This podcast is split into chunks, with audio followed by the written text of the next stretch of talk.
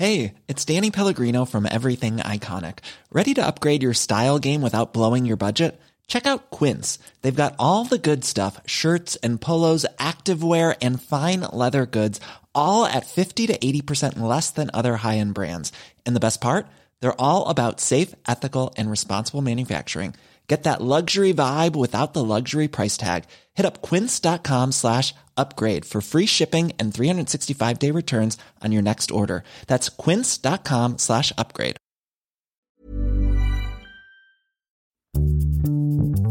Bonjour, bonsoir, bon après-midi à tous et bienvenue dans ce nouvel épisode un peu spécial d'Histoire de Daron. Je suis Fabrice, je suis votre hôte et cette semaine je vous propose d'écouter l'histoire de Benoît, 50 ans, que j'interviewe en compagnie de Corentin, son fils de 20 ans, qui m'a proposé d'offrir entre guillemets cet épisode pour l'anniversaire de son père. À trois, on passe en revue plein de choses et surtout, Corentin pose des questions qu'il n'a jamais vraiment eu l'occasion de poser à son daron. J'espère que l'épisode vous intéressera. Venez me dire dans les commentaires de l'épisode sur YouTube ce que vous en avez pensé. Je vous mets le lien dans les notes du podcast. Ce podcast lui-même est propulsé par Rocky, R-O-C-K-I-E. C'est le magazine pour accompagner les femmes et aussi les hommes qui le souhaitent dans leur vie d'adulte. Vous pouvez vous abonner à notre newsletter sur www.rockymag.com, R-O-C-K-I-E-M-A-G.com pour ne manquer aucun nouvel épisode. Et bien sûr, vous le savez, si vous aimez Histoire de Daron, je vous invite à vous abonner à ce podcast, à lui mettre une bonne note sur vos applis de podcast préférés Apple Podcast sur iPhone ou Podcast Addict sur Android, mais aussi sur Deezer, Spotify, SoundCloud, YouTube et maintenant sur Audible. Vous pourrez retrouver tous les liens dans les notes du podcast. Merci d'avance pour tous vos commentaires, vos bonnes notes, vos bonnes vibes et je vous laisse en compagnie de Benoît et de Corentin. Et alors on est dans un épisode un peu spécial puisqu'on est avec Corentin. Salut Corentin. Bonjour. Corentin, t'as 20 ans, c'est ça? Ouais. Et on est avec Benoît. Bonjour. Benoît, t'as 50 ans. Exactement. Exactement.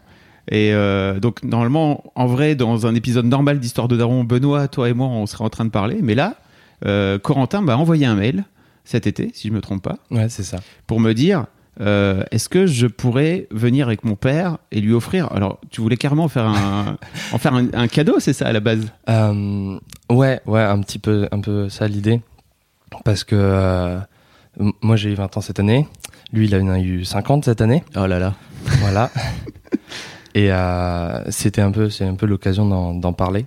Quand, quand j'ai eu 20 ans, je me suis mis à me poser pas mal de questions, à mettre en parallèle euh, quand j'avais 10 ans, en CM1, là tout de suite, en, en troisième année d'études, et dans 10 ans. Et euh, dans 10 ans, pour se projeter, le meilleur que le modèle que j'ai, ben, c'est- toi. C'est toi, papa. Ou à 30 ans, t'étais marié avec un enfant, une maison. Donc, ça m'a fait un peu peur et ça m'a fait poser pas mal de questions. Donc, je connaissais déjà l'histoire de Daron depuis Bruce Benamran. Ok, ouais, donc, Donc, quasiment euh, le début, quoi. Ouais. Mm. Et, euh, et du coup, je me suis dit que ça serait l'occasion de venir en parler parce qu'à la maison, euh, je trouve qu'on parle pas beaucoup. Et donc, il m'a carrément envoyé un mail en me disant Je veux lui offrir ça comme cadeau. Est-ce que je peux venir le 1er août et que ce serait son anniversaire? Mec, je suis en vacances Donc, c'est cool. Ah, nous, on n'était pas encore en vacances, mais effectivement, ça aurait été, euh, enfin, ça aurait pu être Ça aurait surprenant. été- ça aurait- effectivement. Ça aurait été trop marrant qu'il t'amène là comme Ouais, exactement. en surprise. Euh, avant, avant d'aller plus loin, euh, un, un rapide petit euh, disclaimer. euh, C'est un épisode spécial. C'est un pilote que je suis en train de faire. Euh, je sais qu'il y a pas mal d'enfants qui m'envoient des mails très régulièrement pour me dire mon père serait génial et je voudrais faire un épisode avec lui, etc. Alors c'est pas le concept. hein. Moi, je veux vraiment être en tête à tête avec des darons de base. Euh, je trouvais que l'idée était intéressante et pourquoi pas ça pourrait être une extension. Mais s'il vous plaît, commencez pas à m'envoyer 150 mails euh, pour me dire euh, mon père, je veux faire un épisode spécial. On va voir déjà comment ça se passe avec celui-là et puis on verra si on en fait d'autres par la suite. Mais l'objectif n'est pas forcément de, de transformer Histoire d'Andaron en histoire de, de, de père et fils, quoi, ou de, de, père et fille. Euh, voilà pour le premier truc. Corentin, toi, tu as, préparé aussi quelques questions, donc n'hésite pas à venir à intervenir, Mhm. à prendre ma place. hein. je te la cède avec grand plaisir si tu as des questions à, à poser à Benoît. Euh, mais avant tout, avant de démarrer tout ça, euh, et encore une fois, n'hésite pas à venir, euh, Mhm. Corentin, me, me couper. Comment ça s'est passé, Benoît, dans ta vie, euh, le- l'envie d'enfant? Bah, ça s'est fait naturellement, bien que euh, en chacun d'entre nous, c'est c'est dans la continuité euh, pure, quoi. Donc, euh, se marier, avoir des enfants, les élever, euh, mourir. C'est c'est un peu ça. Mais bon, l'idée, non, j'avais pas, j'avais pas de. J'ai envie d'avoir absolument, j'ai envie d'avoir absolument un enfant, ou j'ai pas envie d'en avoir, ou j'ai pas envie d'en avoir. Ça s'est fait un petit peu naturellement. Oui, j'avais envie d'avoir des enfants parce que je pense que tout être humain a envie d'avoir des enfants et puis de pouvoir les, vo- les voir évoluer et puis euh, faire mieux que nous aussi. C'est un petit peu, enfin, je peux dire que c'est ça la, fi- la finalité, mais euh, l'idée c'est de dire, bah, j'ai réussi à faire peut-être mieux que mon père. Est-ce que, euh, enfin, moi, il faut que je donne la chance à mes enfants pour pouvoir être euh, encore meilleur que moi, enfin meilleur, euh, d'avoir une meilleure vie, euh, d'être des êtres meilleurs. Et puis, euh, je pense que c'est plutôt dans cet état d'esprit là. D'accord. T'as rencontré ta femme ou en tout cas la maman de. de- Ouais, de tout tes à enfants fait. Alors, Quand? euh, ça, tu connais. Euh, bah, assez euh, bêtement, je dirais. Hein, J'étais. Alors, moi, je suis originaire euh, du Nord. hein, et puis, euh, mes, en- enfin, mes parents, euh, pour des questions économiques, euh, sont partis euh, en Normandie pour, euh, pour du travail. Donc, euh, c'est pour ça que j'ai pas trop l'accent du, l'accent du coin. Mais je suis du Nord.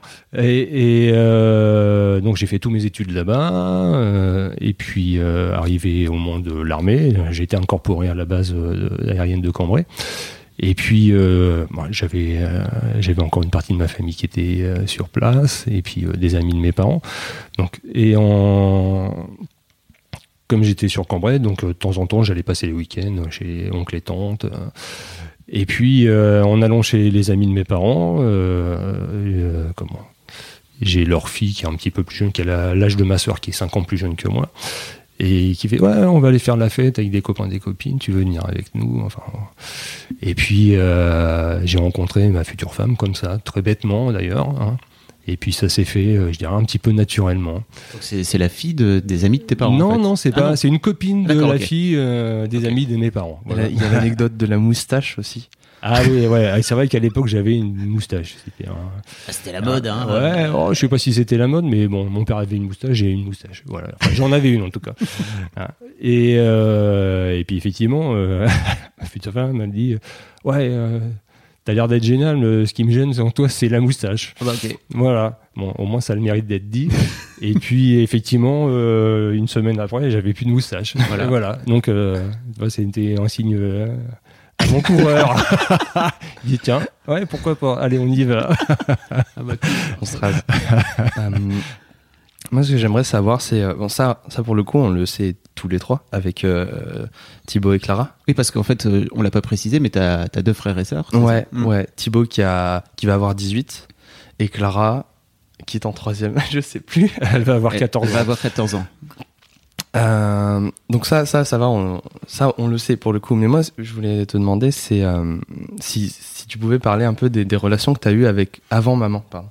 Euh, parce que j'imagine que maman, c'était pas la première personne que tu as côtoyée.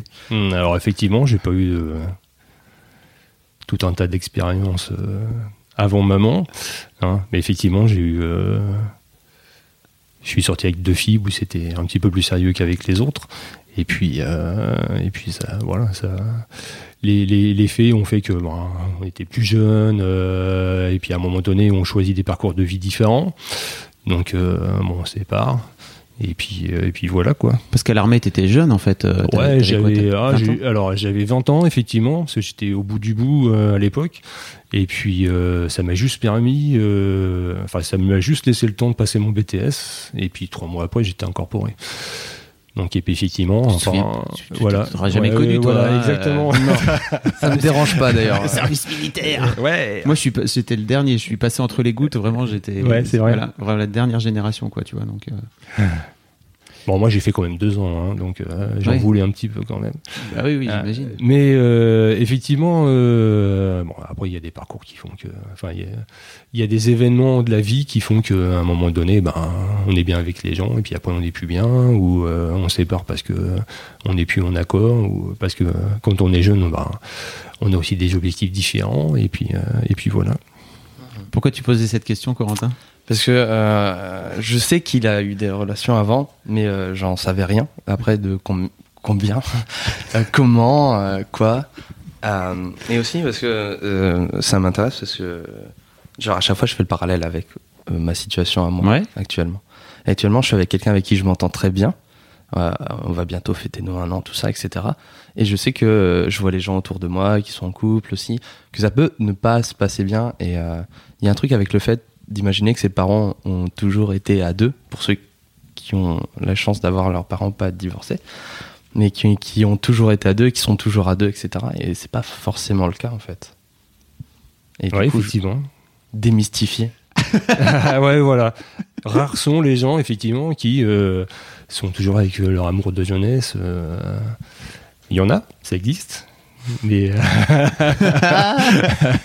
moi, j'ai rencontré ma femme, on avait 15 et 17. ah donc, euh, effectivement. ouais. voilà, on est toujours ensemble. Bah voilà, c'est bien. Mais, euh, Après, quand on a la possibilité de le faire, ouais, c'est génial. Je pense que c'est génial, effectivement. Mais il faut, effectivement, euh, les deux, enfin, les, les deux voies existent. Voilà. Et euh, aussi, c'était aussi pour enchaîner avec une autre question, c'est euh, du coup, euh, grosso modo, euh, la différence qui fait qu'avec maman, tu as voulu fonder une famille, que quelque chose que tu voulais, du coup, j'imagine pas trop faire avec les autres filles que tu as côtoyées avant? Je, enfin, je comprends la question, mais je dirais pas ça. Enfin, c'est pas comment. Euh, C'est pas que je voulais pas euh, continuer avec euh, les autres, les deux autres, enfin les autres femmes que, que j'avais rencontrées. Bon, déjà on était plus jeunes et puis après je pense que quand, quand t'es jeune et t'es un peu fougueux, t'es un peu foufou, on part tout azimut. Et puis on se fait des, on se fait des plans sur la comète. hein, hein, on dit ouais, je veux faire ci, je veux faire ça, je veux devenir quelqu'un, je veux devenir un autre. Bon, il y a, y y tout ça qui fait que ben il y a un moment donné où on, on est plutôt en fusion avec l'autre personne, puis après on n'est plus en fusion avec l'autre personne. Après, ce qui m'a, je, je sais pas, je je pourrais pas l'expliquer euh, facilement euh, le fait de dire bah tiens c'est la bonne personne avec qui je veux passer le reste de ma vie. Euh, je pense que ça se fait pas instantanément déjà, ça se fait au fil de l'eau. Et puis après, c'est on, on bâtit notre histoire ensemble. Voilà. C'est pas chacun bâtit son histoire dans son coin, et puis après on voit si ça match. Euh, Mm. c'est, vraiment, euh, c'est euh, déjà on s'est pas marié tout de suite, hein, parce qu'on est- s'est marié en 96, alors qu'on s'est rencontrés en 91. Donc ça nous a permis, euh, enfin pendant cinq ans, euh, ça nous a permis de, de- de mûrir notre relation, je dirais. Mhm. Et puis euh, il y a ça, et puis il y a aussi le fait de dire, bah, hein, on se rejoint de temps en temps, on passe le week-end, et puis euh, vivre tout le temps avec la même personne, euh, 24 heures sur 24 entre guillemets, sauf le pendant le où on travaille. Mais en fait, c'est ça. C'est est-ce que j'ai envie à un moment donné de vivre avec cette personne-là? Est-ce que j'ai envie de passer tout mon temps avec cette personne-là? Est-ce que euh, on est psychologiquement, euh, comment dire ça, compatible? Ou intellectuellement compatible? Hein, au- Au-delà de, de l'aspect physique, l'aspect physique est une chose. Mais la- l'aspect euh, moral et intellectuel en est une autre. Et je pense qu'à un moment donné, euh, euh, l'aspect physique, enfin l'aspect intellectuel prend plus le pas que l'aspect physique euh, de la relation. Et à un moment donné, on se dit, effectivement, on partage beaucoup de choses, on, on partage euh, un même état d'esprit, on partage une même vision. Hein, on même s'il y a des moments où on, on diverge, hein, mais Oui, après, oui. c'est. Je- On, on se recentre euh, l'un l'autre euh, en fonction euh, ben, des événements de la vie. euh, voilà. D'accord. T'as pas eu un déclic à un moment donné de te dire vraiment euh, un moment qui t'ait fait dire ok en fait j'ai envie de alors pour moi plus que de se marier parce que finalement c'est un acte euh, c'est juste un papier Ouais, le, tout vrai, à fait. le vrai engagement c'est de faire des enfants avec euh, avec quelqu'un tout à fait. il y a pas eu il a pas un moment où tu t'es dit ok en fait euh, c'est maintenant j'ai envie de faire euh, de faire des enfants avec, avec cette femme? J'ai pas eu cette impression-là, en tout cas. Hmm. Ça s'est fait au fil de l'eau, naturellement, et puis euh, euh, ça s'est bâti euh, sur ces quelques années, et puis après, effectivement, l'aspect mariage, parce que euh, Parce que Nous, on considère que catholique- c'est important. Non, au-delà de la religion catholique, mais euh, euh, Bah, mais être- au-delà de la religion, euh, je trouvais que c'était important. Et puis à l'époque, c'était encore, enfin, dans les années 90, c'était encore assez, je veux dire, mal vu entre guillemets, Mm. ou de divorcer ou machin. Maintenant, c'est quand même un peu plus, ou, ou- de vivre hors mariage. Faire des enfants en mariage. Voilà, tout à fait. Et puis je pense que c'est aussi euh, une manière de dire euh, à l'autre personne que bah, on a envie de passer sa vie avec elle. Voilà. Mhm. Et le fait de se marier, euh, c'est juste un engagement qui te dit, enfin, ou qui, euh, qui, qui, qui, qui, qui envoie un signal fort à l'autre. Voilà. Est-ce que cette réponse te convient? Bah ouais, elle est pas mal. Il y a plein de choses. Elle est riche. Je la réécouterai, je pense. Mais c'est marrant en fait, cette, euh, ce, ce besoin de faire un parallèle avec, euh, avec ton père, ça te vient vraiment de, des 20 ans, c'est ça? Euh, ouais, ça me vient pas mal des 20 ans. Genre, Ok. c'est un peu le modèle. Genre, où est-ce que, comment est-ce que je peux jauger Où est-ce que je pourrais en être Ok, euh, dans 10 ans d'accord. Ce modo. Et- Ouais, c'est c'est vrai que c'est difficile. euh, 30. ouais. Mais euh, en fait, euh, notre seul modèle euh, à chacun, c'est notre père, parce qu'on a que ce modèle-là en visu. Et c'est vrai qu'après, euh, il faut régler le curseur en fonction de ce qu'on a vécu avec son père, euh, comment son père il a réagi avec nous. Euh, ça, j'ai bien aimé quand il faisait ça, j'ai j'ai pas bien aimé quand il faisait ça. Et puis, est-ce qu'on est capable de, après, s'auto-censurer, entre guillemets, ou de. Prendre du recul. Ou de prendre du- suffisamment de recul par rapport à ce qu'on a vécu en tant qu'enfant, et puis le retranscrire en tant que parent? Et ça, c'est vraiment très compliqué. Ça c'est dur. Hein. Ouais, très difficile. Ouais. Et je pense que euh, c'est c'est un leitmotiv qu'on retrouve dans beaucoup de, de tes podcasts Mhm. avec les- l'ensemble de tes invités. L'une de mes motivations d'histoire de Daron, justement, c'était de montrer à. Alors à la base, je ne pensais pas, je pensais pas que que ça montrerait aux enfants, parce que pour moi l'idée c'était de montrer aussi aux autres parents. Et après je me suis rendu compte qu'il y avait plein d'enfants comme toi en fait qui ont, enfin des enfants, on est tous des enfants de quelqu'un quoi qu'il arrive, mais en tout cas des, comme on dit, des nullipares, euh, c'est-à-dire des, des gens qui n'ont pas encore d'enfants. Euh, je pensais pas que ça intéresserait autant, et je me suis rendu compte qu'en fait c'était aussi une façon de venir euh, regarder un petit peu ce qui pouvait se faire chez les autres parents, et que finalement on a assez peu de modèles. Euh, de, pa de père en tout cas, euh, plus, plus de mères, je pense, d'une manière générale. On met plutôt en avant les mamans que les papas. Euh, et puis les Mm. papas parlent pas. Parle moins. Même si euh, on parle beaucoup à la maison avec, enfin, je parle beaucoup avec les uns et avec les autres, hein. mais c'est vrai qu'il y a des questions où qu'on n'aborde pas euh, facilement. On parle pas ce énormément type de, de... fa- ce, ce type de questions, c'est comment vous êtes connu avant, après, pendant, euh, pourquoi vous faites ça, pourquoi vous faites pas ça. C'est va vrai être- qu'on le, ou alors quand on le fait, en général, c'est euh, assez passionné et Mm. puis euh, en général, ça se finit pas forcément bien. Oh oui Et- tu, tu voulais dire un truc, Corentin, non? Euh, que oui, effectivement, les... j'ai l'impression qu'on parle pas énormément de, de sentiments, en tout cas, où euh, on a du, un peu du mal à, à l'exprimer. Euh, Ça Euh, dépend un peu des familles, je pense, hein, tu ouais. vois, aussi. Ouais, Sûrement. Dans, dans le Nord, pas trop, hein, tu vois, il y a un côté un peu, est un peu plus bourru. un peu besogneux, tu Ouais. vois. C'est compliqué. c'est le froid. Sois pas dans le cliché, s'il te plaît.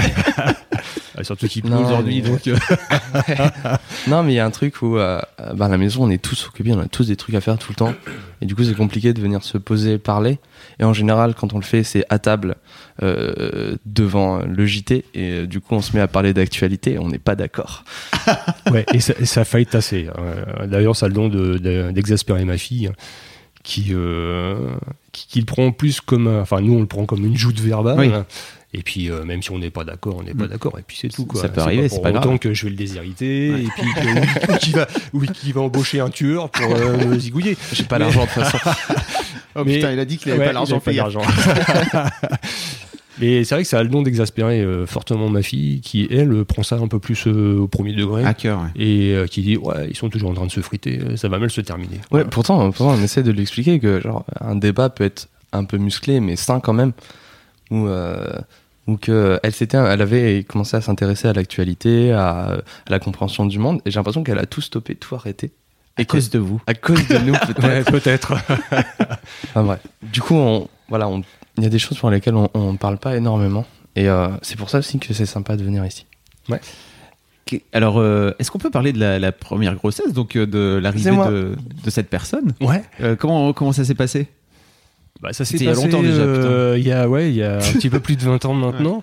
Et puis, euh, bon, on n'a pas eu de grosses difficultés à avoir notre premier enfant. Dès l'instant, on a dit, allez, on y va, euh, on se pose pas de questions. Et puis, euh, bon, ça a pris un petit peu de temps parce que peut-être que l'effet pilule a arrêté. euh, euh, ma femme a peut-être eu un petit peu plus de latence avant Ah, de je- pouvoir. euh, Maman prenait la pilule. Je, je, je savais pas Ouais, ça. ouais, tout à fait. ouais. Voilà. Belle invention, tu sais, la Ouais, pilule contraceptive. tout à fait. ouais. Et les parents ne prennent pas de contraception, voyons. Non, tu veux dire que les parents ne, font, pas, l'amour non plus. Ils n'ont pas de vie Voilà. sexuelle.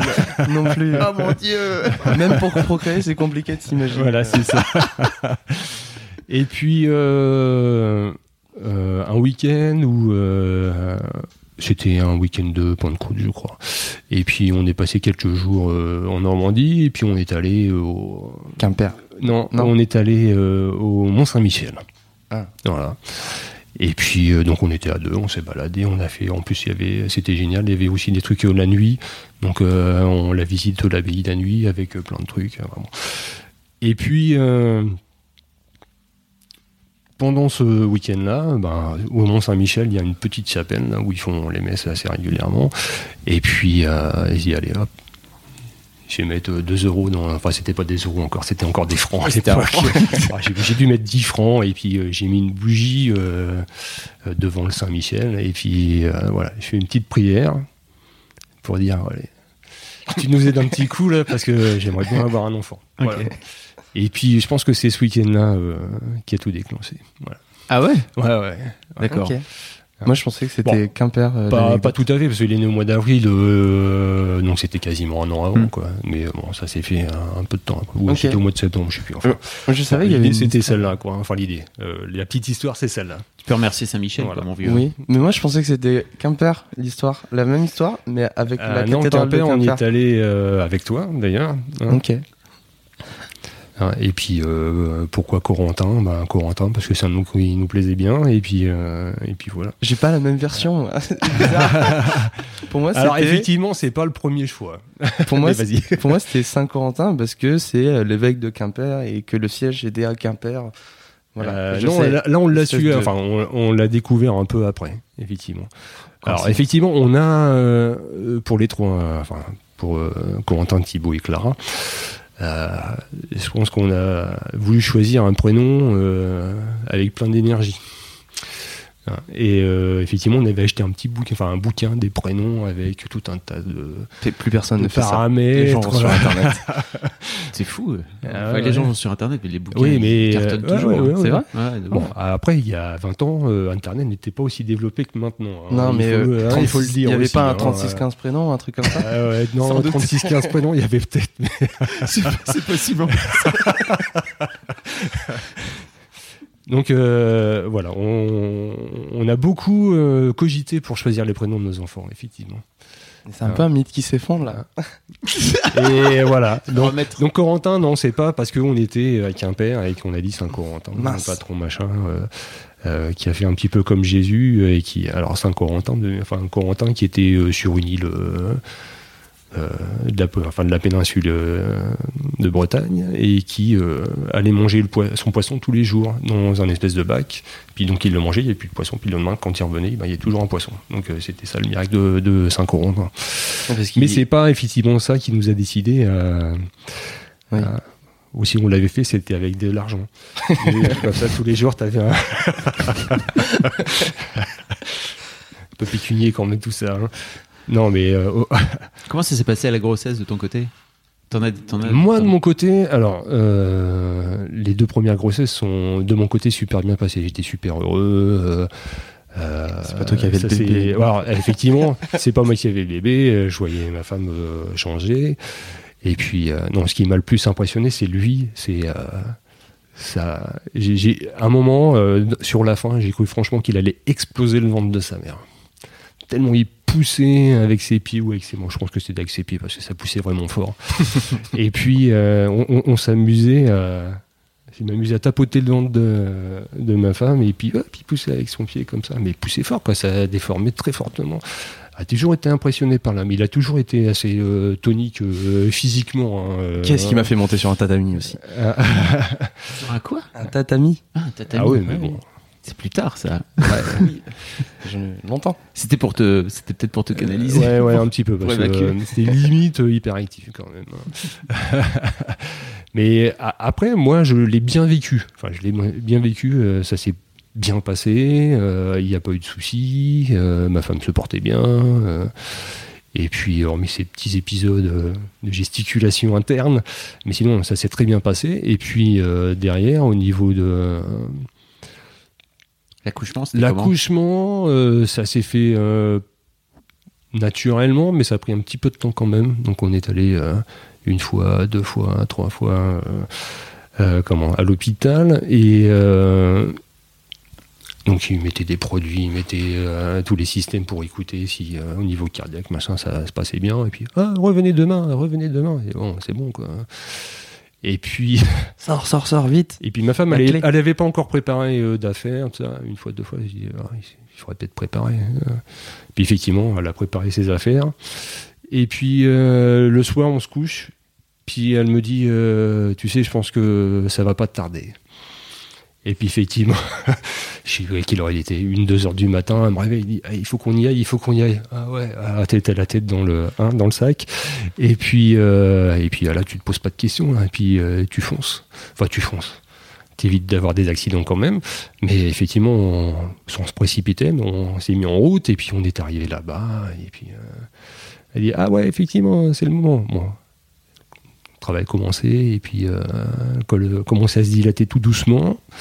Et donc on, on est allé euh, dans la salle de pré-travail, et puis euh, elle était avec des trucs. Moi j'étais complètement explosé, je dormais sur le canapé. euh, oh là là. Enfin, un canapé, espèce de truc. Mm. Vraiment où t'as pas envie de t'asseoir déjà. et puis et puis voilà et puis le travail s'est mis en route et puis ça a été assez rapide. Euh, on est arrivé là avec 2-3 heures et toi tu es né, il était euh, entre le matin. autour de 7h30. Ouais, euh, voilà. donc. Après, c'est- dans la. Tu t'en rappelles? C'était dans la, dans la salle de travail. Et euh, dans la salle de travail, là, c'est compliqué pour le papa. Je trouve, parce que euh, on est là, mais on est. Enfin, on se sent ouais, inutile. Et puis, euh, enfin, je repensais à, à, à des cousins, des cousines de, de ma femme qui disent Ah ouais, j'ai filmé, machin, machin. J'ai dit, Oh non, je veux pas filmer ça, c'est horrible et tout. Enfin bon, enfin, ça, c'est pas beau, quoi. Donc je me suis mis euh, du côté de mon épouse pour, Ah, les, pour la les mecs qui soutenir. filmaient carrément. euh, Ah ouais, il y en a qui filment, il y en a qui filment. Et Ah caméscope ouais. avec Ouais, la ouais. cassette et tout, hein. c'était pas le smartphone. hein. Ah ouais, Fallait ramener le matos. Ouais. Et euh, alors là, elle m'a arraché la main. Je, pensais qu'elle allait m'arracher le bras. C'est vrai que là, c'était un peu compliqué parce que euh, on peut rien faire en fait. Et euh, c'est très difficile à vivre. Parce qu'on se dit, et je pense que tu as beaucoup de papas qui te l'ont dit aussi, parce que je l'ai aussi entendu. Et euh, c'est c'est difficile à vivre euh, psychologiquement. Parce qu'on voit sa femme souffrir, parce que c'est pas anodin quand même hein, d'accoucher. Et euh, en plus, elle le voulait faire, elle voulait faire ça euh, psy- enfin, naturellement, Sans pas de produits, sans sans péridurale. Bon, après, elle a changé d'avis. Euh, effectivement, pour sa première grossesse, elle dit non, pas de péridurale, rien, nature. Pas... Et puis, elle poussait, elle poussait. Elle a eu du mal quand même. hein. Et euh, donc, je lui tenais la main, elle m'a enfin, elle m'a arraché la, elle m'a arraché la main euh, à chaque fois que ça poussait. Et puis, tu es là, puis tu veux prendre euh, de sa souffrance, tu veux, prendre, tu veux lui donner de l'éner- l'énergie. Et euh, c'est. Et c'est très compliqué. Et, et quand on y repense, ça me. Ça m'émeut. ça, ça a l'air de Ouais, ouais. t'émouvoir, ouais. Et euh, c'est c'est vrai que c'est c'est difficile à vivre dans ce sens-là. Après, euh, quand on voit naître le bébé, euh, là on est soulagé parce que euh, bah, il va bien déjà, le maman va bien, tout se passe bien. Et puis là, on peut souffler. Mais c'est vrai que cette étape de de comment d'expulsion, elle est très compliquée à vivre pour le papa. Là, je suis d'accord avec toi. C'est un truc, ça m'a marqué à vie moi Ouais, aussi. ouais. hein, c'est pareil. hein. Je comprends. Je, je, je sens que t'as les larmes qui montent Ouais. Je suis le seul à pas comprendre du coup actuellement. T'inquiète. Ça viendra, ça viendra, ou- ça viendra. ça viendra ou Ouais. pas. Mais c'est un moment. En fait, euh, moi, c'est la première fois que j'ai découvert un truc bizarre qui est la souffrance par procuration. C'est-à-dire que tu peux pas faire, tu peux, comme, comme Mm. dit ton père, tu peux rien faire d'autre que Mhm. juste être là. Et en fait, euh, tu sers à rien. C'est-à-dire que t'es, c'est là que je pense aussi en tant que mec, tu te rends compte que t'es vraiment, tu sers à rien d'un pur point de vue de la, de la survie de l'humanité. T'es là. Mm. Bon, bah, le parasite. T'as mis, la- t'as- ouais, t'as mis la graine. le parasite, c'est exactement ça. Oui, c'est euh, Dirty Biology qui en parle. Le parasite. Le- L'homme est un parasite. Il Oui. se sert de la femme pour, euh, pour euh, transmettre ses gènes et lui il fait rien. Ouais, c'est bah oui, c'est oui. Il a, il a- alors c'est vrai d'un pur point de vue biologique si tu veux, mais après euh, d'un d'un point de vue humain, Ouais, du coup, oui. c'est notre paire de manches. Ouais, tout à fait. Ça, ça doit, effectivement, ça a l'air de faire mal moralement. euh, euh, du coup. Bah oui, c'est ça. C'est-à-dire, euh, imagine que t'as ta copine que t'aimes, tu vois, qui est- et en fait elle est à côté de toi, elle est en train de souffrir, et en fait elle est en train, de- en plus de donner naissance à un- le fruit de votre amour. Et toi, t'es là et tu peux rien faire d'autre que tu peux, tu sais pas comme si tu pouvais euh, faire des pompes ou, euh, Ouais, c'est ça. ou, ou, je sais pas péda- On- on pédaler peut sur pas un vélo. brancher, on peut Ouais, pas. euh, Tu peux rien faire d'autre que de juste faire. Désolé, je suis là et je ne sers à rien. voilà. Allez, vas-y, vas-y. Ouais, J'avoue. Vas-y, je t'encourage. L'air Compliqué. Ouais. Oui. Mais On est sur le banc. Ap- Après, avec l'expérience, le deuxième, le troisième enfant, on le vit un petit peu différemment Mm. parce qu'on a déjà vécu une fois. Donc on sait qu'on sait rien. Et puis après, euh, on s'y habitue pas, mais, euh, Ouais, je suis d'accord. euh, mais après, le deuxième enfant, c'est un peu plus facile à vivre. hein, à vivre hein. Même si, alors ton frère, lui, euh, n'en parle. Enfin, non, si, on va en parler. Il a l'air d'avoir des choses à dire. Euh, non, il n'y a pas. Alors, euh, Thibaut, lui, c'est euh, j'y vais, j'y vais pas, j'y vais, j'y vais pas. Et je pense que c'est la grande histoire de sa vie. Parce que même encore maintenant, c'est euh, j'y vais, j'y vais pas, j'y vais, j'y vais pas. Il est un peu euh, hésitant. euh, Alors, il n'est pas hésitant, mais euh, dès qu'il a pris sa décision, il y va. Ok. Mais l'avant, euh, très, très long à mûrir, je pense. C'est Euh, un champion du monde de changer de plan. En plus, ouais. euh, ah, je vais faire En ça. cours de route. Et puis, ah bah non, tout compte fait, on va faire autre chose. Et puis après, effectivement, c'est il navigue. Après, ça lui sert beaucoup parce que il, sait bien naviguer. Et puis, ça peut être aussi des fois une, une qualité euh, Oui. dans la relation humaine. Tu veux dire? Bah, en fonction de savoir euh, évoluer, euh, en fonction euh, des besoins des uns et des autres, ou en fonction des humeurs des uns et des autres. Et il arrive très bien à faire ça. Ok. Hein. Oui. Corentin, il est plus euh, brut. C'est on-off. Thibaut, c'est plus. euh, voilà, c'est plus. Euh, je vais pas dire c'est à prendre mer parce que c'est pas un serpent de mer, mais il est plus euh, à naviguer et à savoir naviguer plus facilement. Il- il- dans sa Ouais. position de deuxième, t'as peut-être pas euh, trop le choix non plus. Si t'as un premier qui est du style à foncer, si tu veux, tu Ouais. peux pas faire Ouais, autrement. ils ont chacun un caractère assez trempé quand Ah, même. je, je dis pas hein, qu'il a parce pas de caractère, mais t'es, t'es obligé de t'adapter Peut-être, aussi. peut-être, euh, mm. peut-être un peu plus. Hein, et puis Clara, elle, ça a été super rapide. Euh, Clara, euh, bah, de toute façon, la femme, elle, avait, elle était malade, elle avait de la fièvre. Bah, de toute façon, ils sont tous nés un vendredi. Je sais pas pourquoi. Ok. Tous un vendredi. Les étoiles étaient alignées. Et puis, euh, et euh, ma femme était malade. Et puis, euh, on avait rendez-vous chez le gynéco. Et puis, le gynéco dit Hop, vous filez tout de suite à l'hôpital. Ils l'ont gardé. J'ai eu à peine le temps de me, me coucher. J'avais foutu le, le téléphone euh, à côté de moi. Deux heures après, ils m'ont appelé. Et puis, euh, j'ai eu juste eu le temps de venir quasiment, quoi. Et ça a été super vite. Ok. Voilà. T'avais des questions à poser par rapport à cet épisode euh, Ah, bah oui, je voulais savoir ce qui change entre euh, première, deuxième, troisième naissance. Du coup, on en a parlé. Et euh, j'imagine que après, dans les dans les premiers mois, les premières années, il y a aussi des choses qui changent. Ah, C'est vrai que euh, comme on n'est pas formé, et euh, on le dit souvent, hein, c'est qu'on n'est pas formé à être parent, et puis on le découvre, et puis euh, bah, on va piocher euh, des infos chez nos parents. voilà.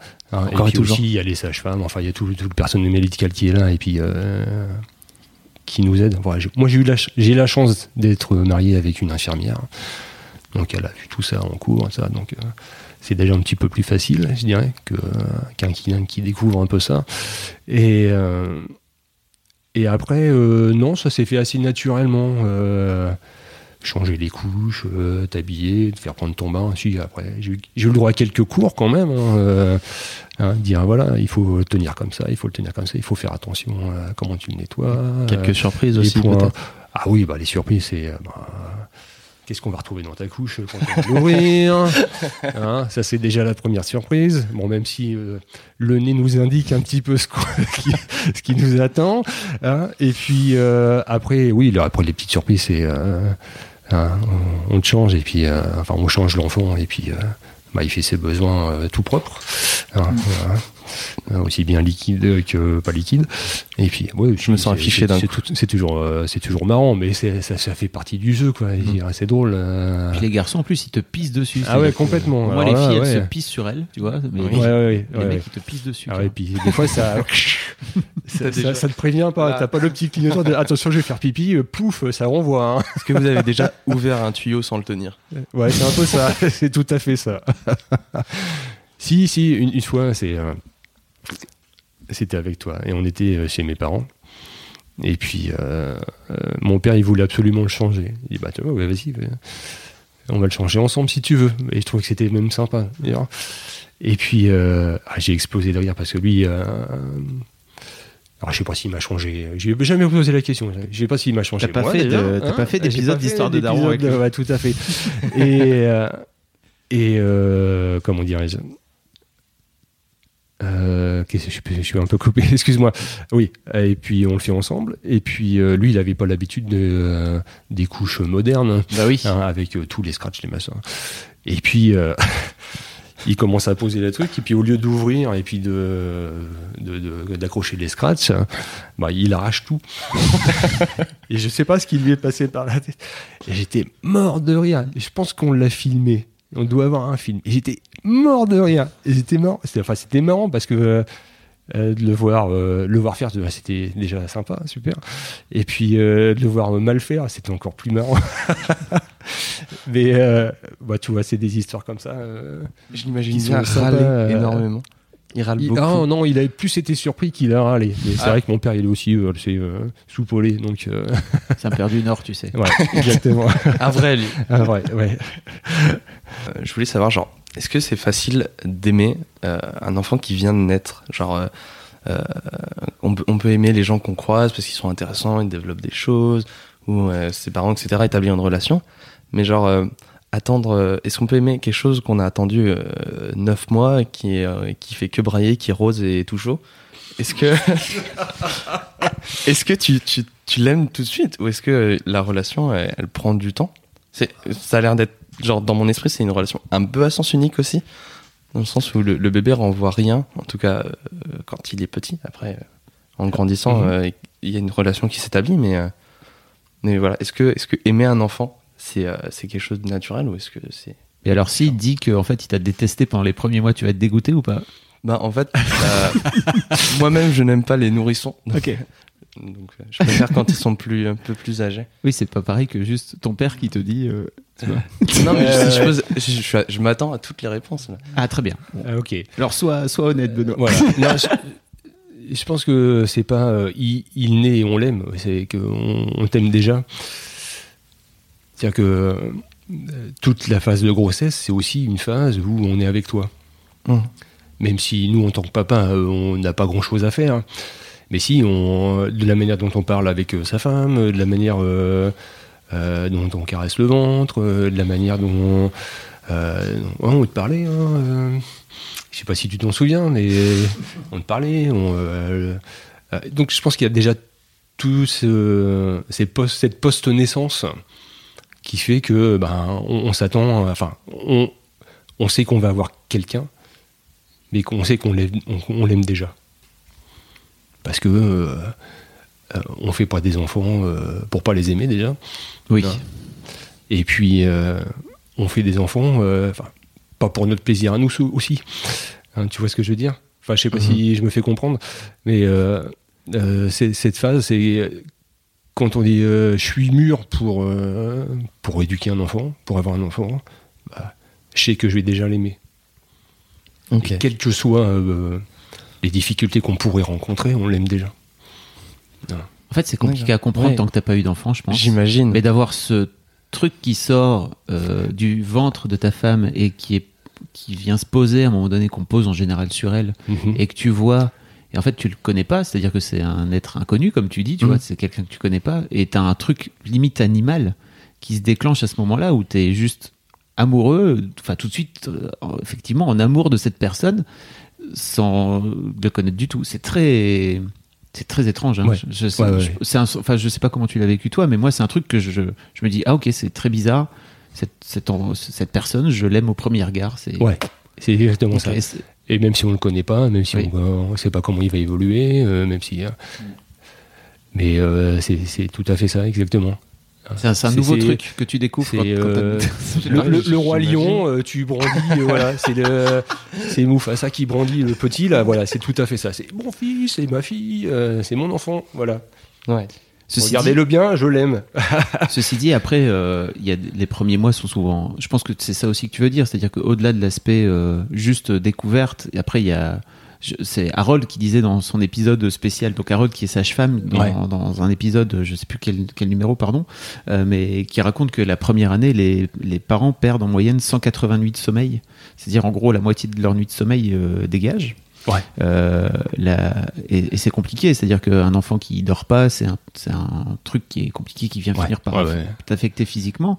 Et ça peut aussi altérer euh, l'idée que tu peux avoir, enfin en tout cas le- l'amour que tu peux Mm. avoir à ce moment-là pour, pour cet enfant. Quoi. Quand est-ce que je vais dormir? Est-ce qu'il va fermer sa bouche. Ouais, c'est un peu ça. Mais après, euh, bah, on a eu la chance de pas avoir trop de difficultés euh, de ce point de vue-là. Mais je peux comprendre effectivement les parents. Un petit lexo, un quart lexomil. Euh, pub. Mais je peux comprendre les parents qui, qui le vivent mal parce qu'effectivement, il, ben, le jour, ils bossent, il, enfin, la maman, elle a des choses à faire aussi, et puis la nuit, ben, ils, s'en sortent pas parce que euh, l'enfant, il est toujours en train de. Enfin, il confond jour-nuit. Euh, moi, enfin, j'entends dans des discussions, quand, enfin, quand on était plus jeune, euh, ben, euh, d'être effaré, de dire, bah oui, bah moi, euh, mon fils ou ma fille. euh, passe son temps à brailler, Mm. bah, il est enfermé dans la salle de bain ou il est à l'autre bout de la maison parce que sinon je peux pas dormir. Alors après, ça, ça peut être choquant et surprenant, mais après, euh, effectivement, si on se met à la place de ces gens-là qui euh, bah, qui peuvent pas dormir, parce que si on ne dort pas, on devient fou. et puis on sait, on sait pas de quoi on pourrait être capable, quoi. hein. Et euh, en se mettant à la place de ces gens-là, on peut peut-être comprendre effectivement. Ah, lui, il était phénoménal, mais pas pour dormir. Je la raconterai après. Ok. Et euh, mais je peux- on peut comprendre. Nous, on a eu de la chance de pas avoir trop de difficultés de ce point de vue-là. Bon, après, il se réveillait tous les trois heures, il a faim, il a envie d'être changé, c'est normal. Euh, et puis, euh, ça va. Et j'ai pris mon rôle euh, de père plutôt à cœur. Et puis, bah, on se partageait. Soit c'est, tu prends le biberon de minuit, je prends le biberon de 3 heures, on inversait. Et puis, bah, quand ma femme, elle travaillait pas, bon, on arrivait à se débrouiller. Puis après, quand elle a repris le travail, ben là, en fonction de ses horaires, donc on essaie de se caler et puis de dire, ben, là, je vais me lever un peu plus tôt, je vais prendre le relais, puis après, je pars travailler. Et puis, parce que, euh, elle, elle était postée. Moi, à l'époque, j'étais, je travaillais posté aussi. Posté, tu veux dire euh, Posté, donc je travaillais matin, après-midi. Alors moi, je travaillais dans l'industrie automobile. Et puis, euh, mes premières années, euh, j'étais euh, chef d'équipe. Et puis, ben, je suis le rythme de mon équipe. Donc matin, après-midi, matin, après-midi. Et après, je suis passé de jour. Et maman, elle a des horaires un peu. Elle- C'est un hôpital, du coup, elle change régulièrement d'horaire Ouais. aussi. Donc on arrivait toujours à se débrouiller, à dire, euh, ben, en fonction des horaires des uns et des autres, on arrivait à se caler. Voilà. Donc pour la, la petite histoire que je voulais raconter, lui, il avait euh, la fâcheuse euh, manie, euh, quand il était tout petit, hein, dès l'instant où on rentrait dans un, dans un restaurant, au bout d'une demi-heure, il était infernal. Mais Je ne regrette rien. infernal. Au, point euh, où, euh, ben, des fois, on, ben, on demandait vite l'addition et on prenait pas de dessert. Et puis, il y a même une fois où on était, euh, bon, c'était un soir et puis on était à l'hôtel, il y avait le restaurant. Et le restaurateur, il nous avait même dit, si vous voulez, bon, il faisait pas forcément chaud, mais il dit, si vous voulez, on a une salle climatisée là-bas, vous pouvez pas mettre votre fils Mettez-le. Il, il était tellement bruyant et puis et on n'arrivait pas à le calmer quoi. C'est, euh, ouais, il était, il aimait parler les restaurants quand il était petit. C'était, mais c'était phénoménal. Depuis, quoi. ça va. Ouais, ça va un peu mieux maintenant, mais euh, Ça- tu, tu poses cette question, Corentin, est-ce que tu as envie d'avoir des enfants, toi? Et ça te fait peur euh, Euh, ouais, ouais, j'ai envie d'avoir des enfants. Ça fait un. euh, j'ai un truc avec les enfants. Euh, alors, déjà, c'est très bizarre de dire qu'on aime les enfants quand on est un garçon. Ça passe tout de suite moyen. Ah bon? Euh, je trouve, oui, oui, oui. Euh, quand des fois je discute avec euh, des gens et je dis, euh, bah, moi j'aime les enfants, je veux en avoir, on a tout de suite un regard de genre, c'est pas un truc de mec, c'est un. Ah Il y a, il y a ça où il y a. euh, c'est- pas un peu en train de changer dans ta, dans ta génération? Oui, oui, oui, Ouais. mais euh, il y a rapidement des allusions à la pédophilie. euh, Ah oui, classique. Euh, Bon, du te laisse coup, pas ouais, faire. Ouais. Moi, ça fait un bout de temps que, que j'aime bien les enfants. Genre, euh, ma maman, euh, ma mère, elle m'a obligé, elle m'a forcé à passer le Bafa pour que je fasse quelque chose de mes étés. alors ça, franchement, je pensais pas qu'il allait y arriver. hein. Euh, Donc c'est la meilleure expérience. j'avais, vraiment pas envie de le faire. Et puis, euh, et puis dès le premier, dès le premier, euh, dès le premier séjour, ça se Mm. fait en trois, trois stages, Ouais. trois, deux formations théoriques. Un stage 1, stage 3 et un deuxième c'est une, un pratique et puis ensuite tu as ton diplôme, tu fais des colos, des, des, des, des- des centres de loisirs. Euh, dès le premier stage c'était génial. Déjà parce qu'il y a l'ambiance du stage en lui-même, mais après quand on arrive en pratique, on a, il y a un truc avec les enfants, on développe une relation qui est géniale. Donc euh, j'avais pas envie, certainement par flemme de bosser. et, euh, et au final j'adore ça, donc euh, voilà. D'ailleurs, petit tips pour les gens qui vont passer, qui veulent passer leur Bafa, faites-le en internat, c'est beaucoup plus fun. Ah oui, que, Voilà. oui, je suis d'accord avec toi. J'ai fait pareil moi aussi. Euh, donc, euh, donc il y a un truc et euh, je sais pas, ça fait combien de temps que ça m'intéresse, grosso modo, d'avoir des enfants, mais ouais, ça fait un, ça fait un moment et du Mais coup, on- Ça te fait un peu peur alors C'est les premiers, les premiers mois de. C'est ça qui te. Euh, je me demandais pourquoi tu posais la question. les, les premiers mois, c'est euh, genre un grand pouvoir implique de grandes responsabilités. genre, euh, Excellent trait. voilà. Genre, je peux pas. C'est mon devoir de. J'ai choisi, j'ai pris un engagement, c'est mon devoir de m'en occuper. Genre, comment est-ce que je peux bien faire? Euh, C'est un- c'est une partie qui, avec laquelle j'ai du mal parce que moi, ça. euh, peut-être le BAFA, tout, je suis intéressé par enfin, les enfants un peu plus grands où on peut développer une relation de, de- de- d'apprentissage, essayer de transmettre, etc. etc. Et euh, j'ai un truc avec ça. J'ai, envie de transmettre déjà. Genre, j'ai 20 piges, je suis là mode, Je vais t'apprendre la vie. je la connais pas, mais je vais te l'apprendre. Bon, ceci Mais, euh, dit, euh, effectivement, les premières années de la vie d'un être humain, euh, c'est pas beaucoup d'échanges. Je prends, je prends, je prends, je prends, et puis, enfin, je donne. Si je donne, mais Du caca. du caca, du pipi, voilà. Hein. Non, Ou du vomi. Après, après, t'as vomi. des, Non, t'as des mais premiers après- sourires. tu Si, si, si, tu te ça, raccroches ça, à c'est tout ce que su- tu- ça, c'est les super bien parce qu'effectivement, plus- ça, c'est l'échange. C'est les premiers échanges que tu peux avoir avec euh, ton enfant. Les premières bulles. Euh, c'est voilà, les premiers où là, blablabla, quand tu commences à, à essayer de s'exprimer, euh, à essayer de se mettre debout, à prendre des, des choses, à toucher, et c'est là où tu es, important aussi. Veux- C'est là que tu vas lui proposer euh, ben, différentes matières, c'est là que tu vas lui. euh, voilà. Il t'entend parler, donc naturellement, si mon père y parle, enfin, si on parle, c'est que je vais pouvoir parler aussi, donc naturellement, il va s'y mettre. Mais euh, effectivement, c'est dans tous ces petits trucs euh, de ah il a il m'a il m'a grippé la main tiens il a essayé de, de n'y a pas de il a essayé de faire ça il a essayé de faire des choses euh. est-ce qu'il y a pas de la surinterprétation des fois? Ouais peut-être mais ça on s'en fout ça ça c'est tous les parents qui font ça. Mais au pire euh, c'est pas grave ça. On- le principal c'est de se faire plaisir enfin c'est que ce qu'il fait ça te fasse enfin ça te fasse plaisir. C'est pas du donnant donnant mais c'est c'est d'avoir le plaisir de voir qu'il essaye de faire quelque chose. Et ça c'est super important. Mais c'est vrai euh, aussi après. Mhm. Ah. Vous entendez dire oh je vais pas y arriver oh euh, j'ai eu la flemme de le faire hein, euh. Tu parles de C'est- l'aspirateur là et, je, et je ne parle pas que de l'aspirateur Je vais Et- pas y et- arriver. Je vais pas Ouais, beaucoup ça c'est un peu moyen Hein.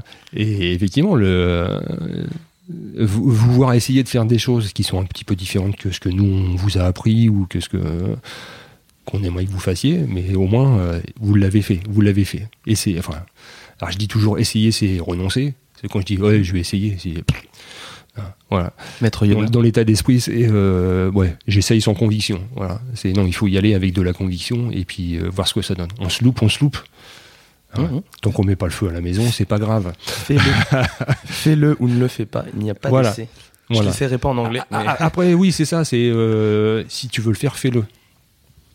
Parce que essayer, tu vas le faire qu'à moitié, et puis euh, ça va se louper. Puis quand on essaye, on dit bon, bon, si ça se loupe, euh, ben, j'arrête, et puis c'est tout. Tandis que si je veux vraiment que ça aboutit, ben, je une fois, et puis si ça marche, moi, je vais essayer une deuxième fois, puis une troisième fois. Hein, Et puis, euh, et même à 20 ans encore, quand nos enfants ont 20 ans, on leur euh, rebâche toujours la même chose. Donc, donc les papas ou les enfants qui nous écoutent, hein, même à 20 ans, et ben, on répète toujours les mêmes choses à nos enfants. Ouais, c'est clair. Je voudrais rebondir sur un truc que tu as dit tout à l'heure où tu as dit euh, j'ai pas envie de j'ai pas envie de déconner si j'ai un enfant.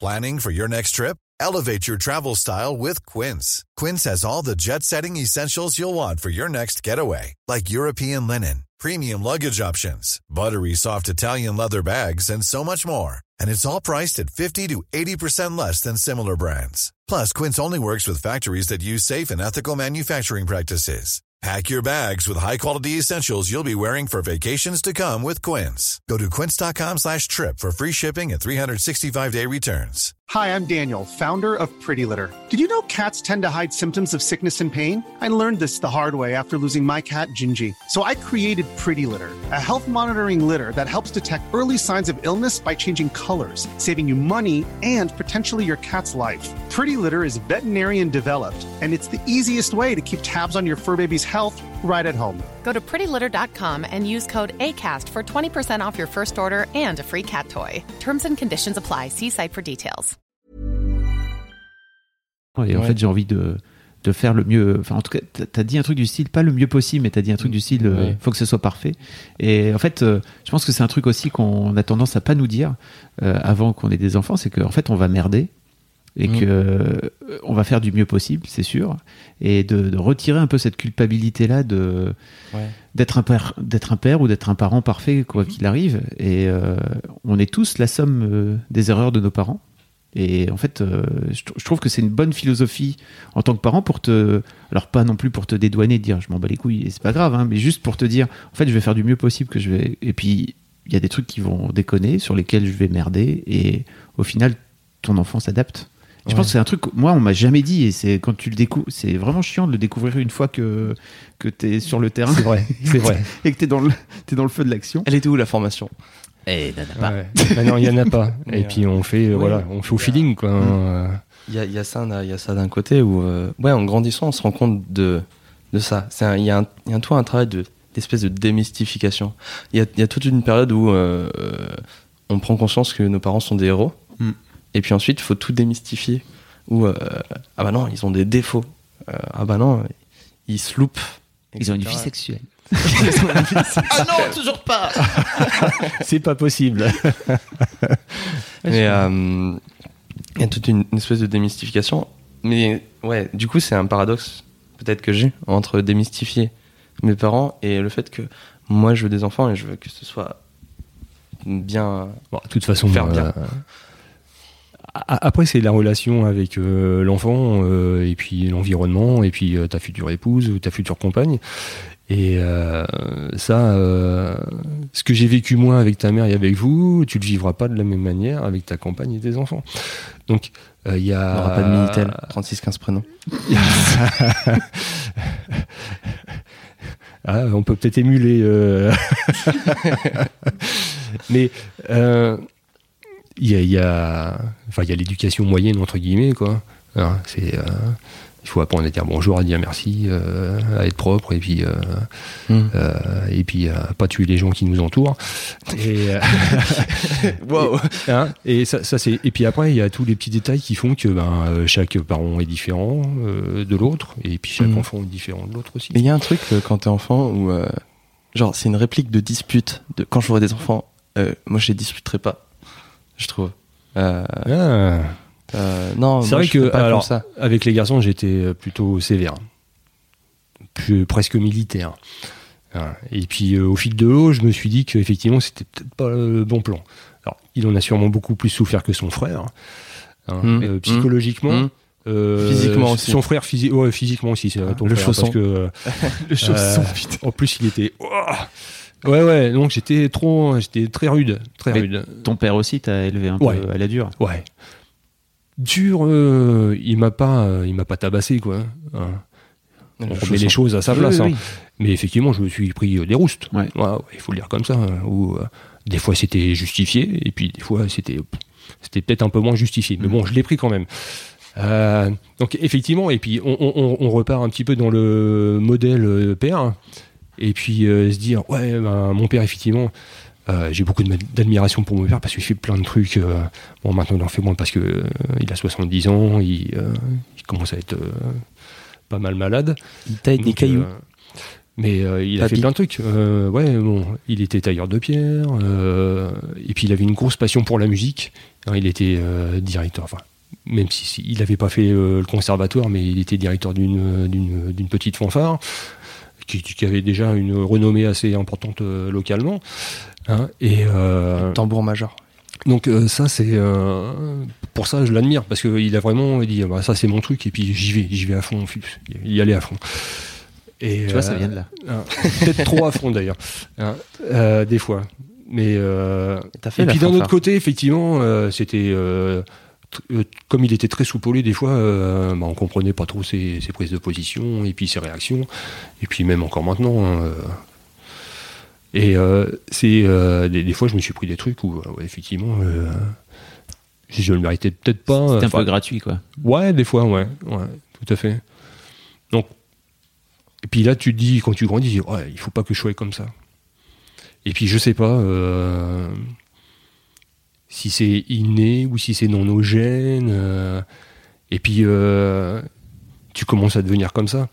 Enfin, tu. euh, Je pense pas que ce soit dans des gènes, c'est- on réplique simplement le truc qu'on Ouais, a vécu peut-être. de façon un peu naturelle. Ouais, et et puis, on le voit, hein, euh, enfin, dans l'histoire euh, très dure de, de pères qui battaient ou, euh, ou les enfants en général, malheureusement, prennent le même chemin que leurs parents, ou que leur père en tout cas. Et effectivement, à un moment donné, je me suis dit, oh là, euh, là, ça va peut-être un peu trop loin, il faut peut-être que je me ressente, il faut peut-être que je fasse différemment. Effectivement, le, la naissance de ma fille m'a peut-être aussi aidé un peu à changer. euh, Ah, pourquoi? Parce que tu. bah, je sais pas si c'est le fait de la naissance. Est-ce que c'est la naissance? Est-ce que c'est ma fille? Est-ce que c'est. euh, Enfin, il y a eu tout un tas de trucs autour de la naissance de Clara. Alors, si elle écoute cet épisode, euh, Clara, tu- il faut pas que tu le prennes ça au premier degré, s'il te plaît. Hein Mais j'ai eu. On s'était mis. Enfin, mis d'accord.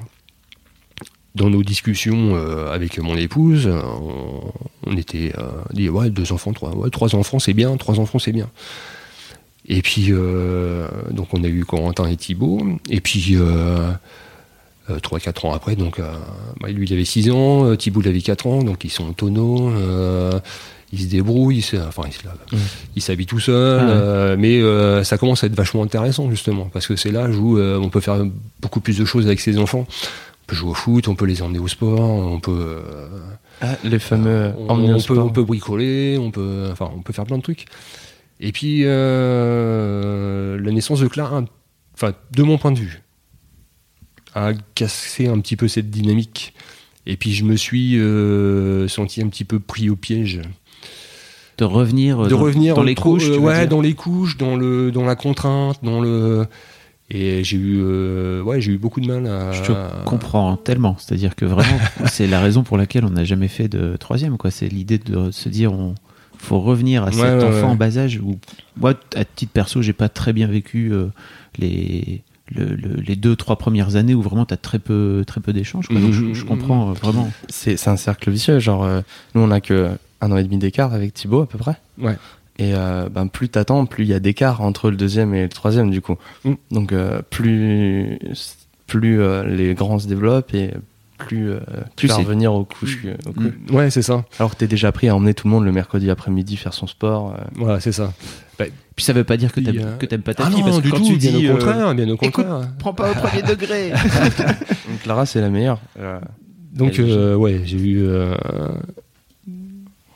Même si j'ai bien vécu la grossesse, mais Ouais. euh, c'est ce, ce fait de revenir euh, ouais, en arrière, complètement en arrière, et puis de plus avoir cette liberté de pouvoir euh, faire ce qu'on veut, entre guillemets, quoi. Mais de ne pas être obligé d'être tous les trois heures à se lever, de changer les couches, de faire attention, gna, gna, gna.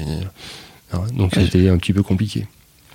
Et donc tu disais que la naissance de Clara t'avait changé. Et, dans et là, ton alors je à sais pas si c'est le fait d'avoir avoir il y a eu cet épisode un petit peu de euh, dépression paternelle, on va dire, hein, où, où j'ai eu un petit peu de mal à, à me remettre dans le dans le rythme et euh, Puis t'avais quel âge 37 c'est, ouais, c'est ça, ouais. c'est plus la même ouais, que ouais, ouais, qu'à 30 balais, quoi. Ouais, tout à fait.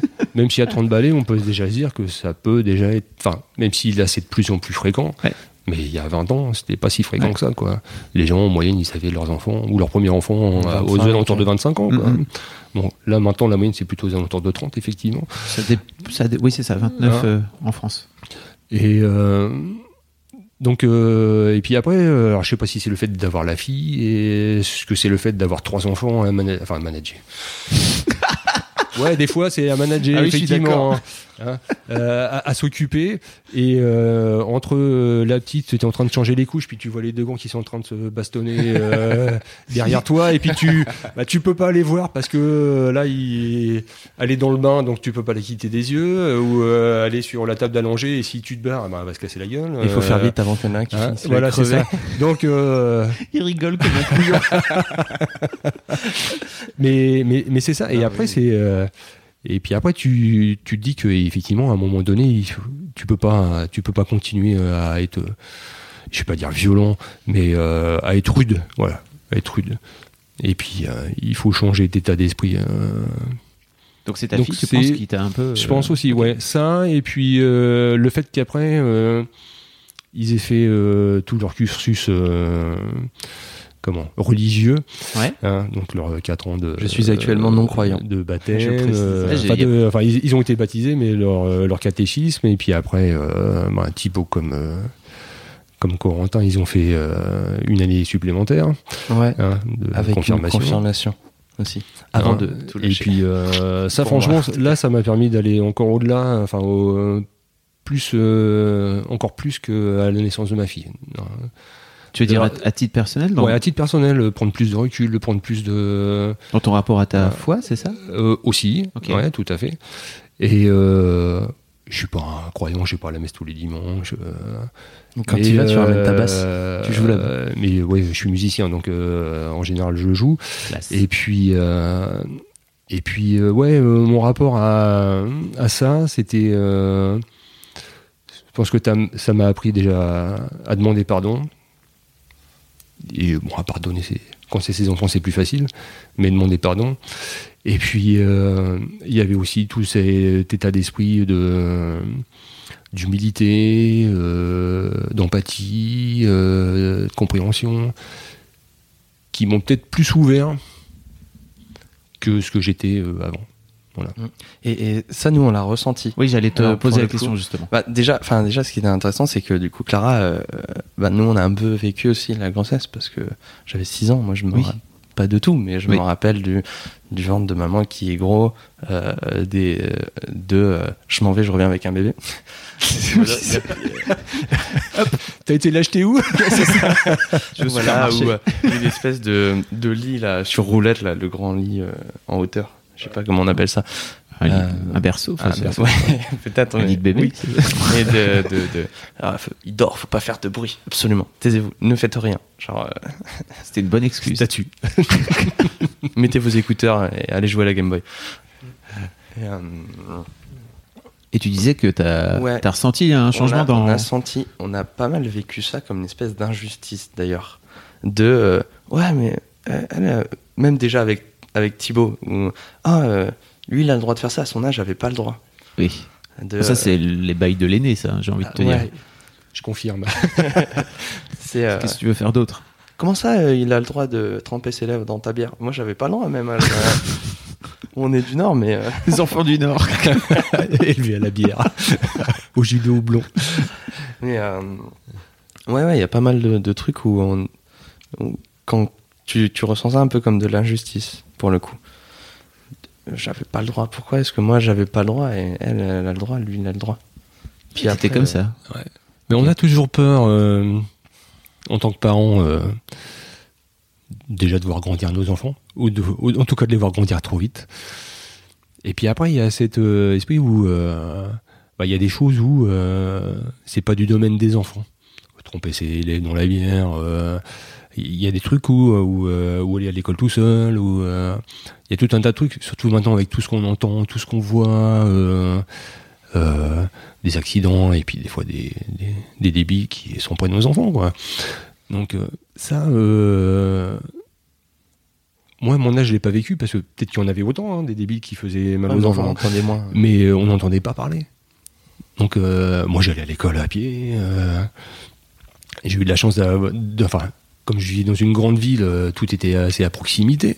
Donc j'avais pas besoin de de faire 10 km dans, dans la campagne ou euh, et euh, je, pense que ça ça enfin le, le- le fait de, de, de- de ce que l'aîné euh, soit un petit peu le précurseur, mais aussi qu'on le freine un petit peu pour pas qu'il parte trop vite, parce que si on sait qu'il part vite, les autres ils vont partir vite aussi.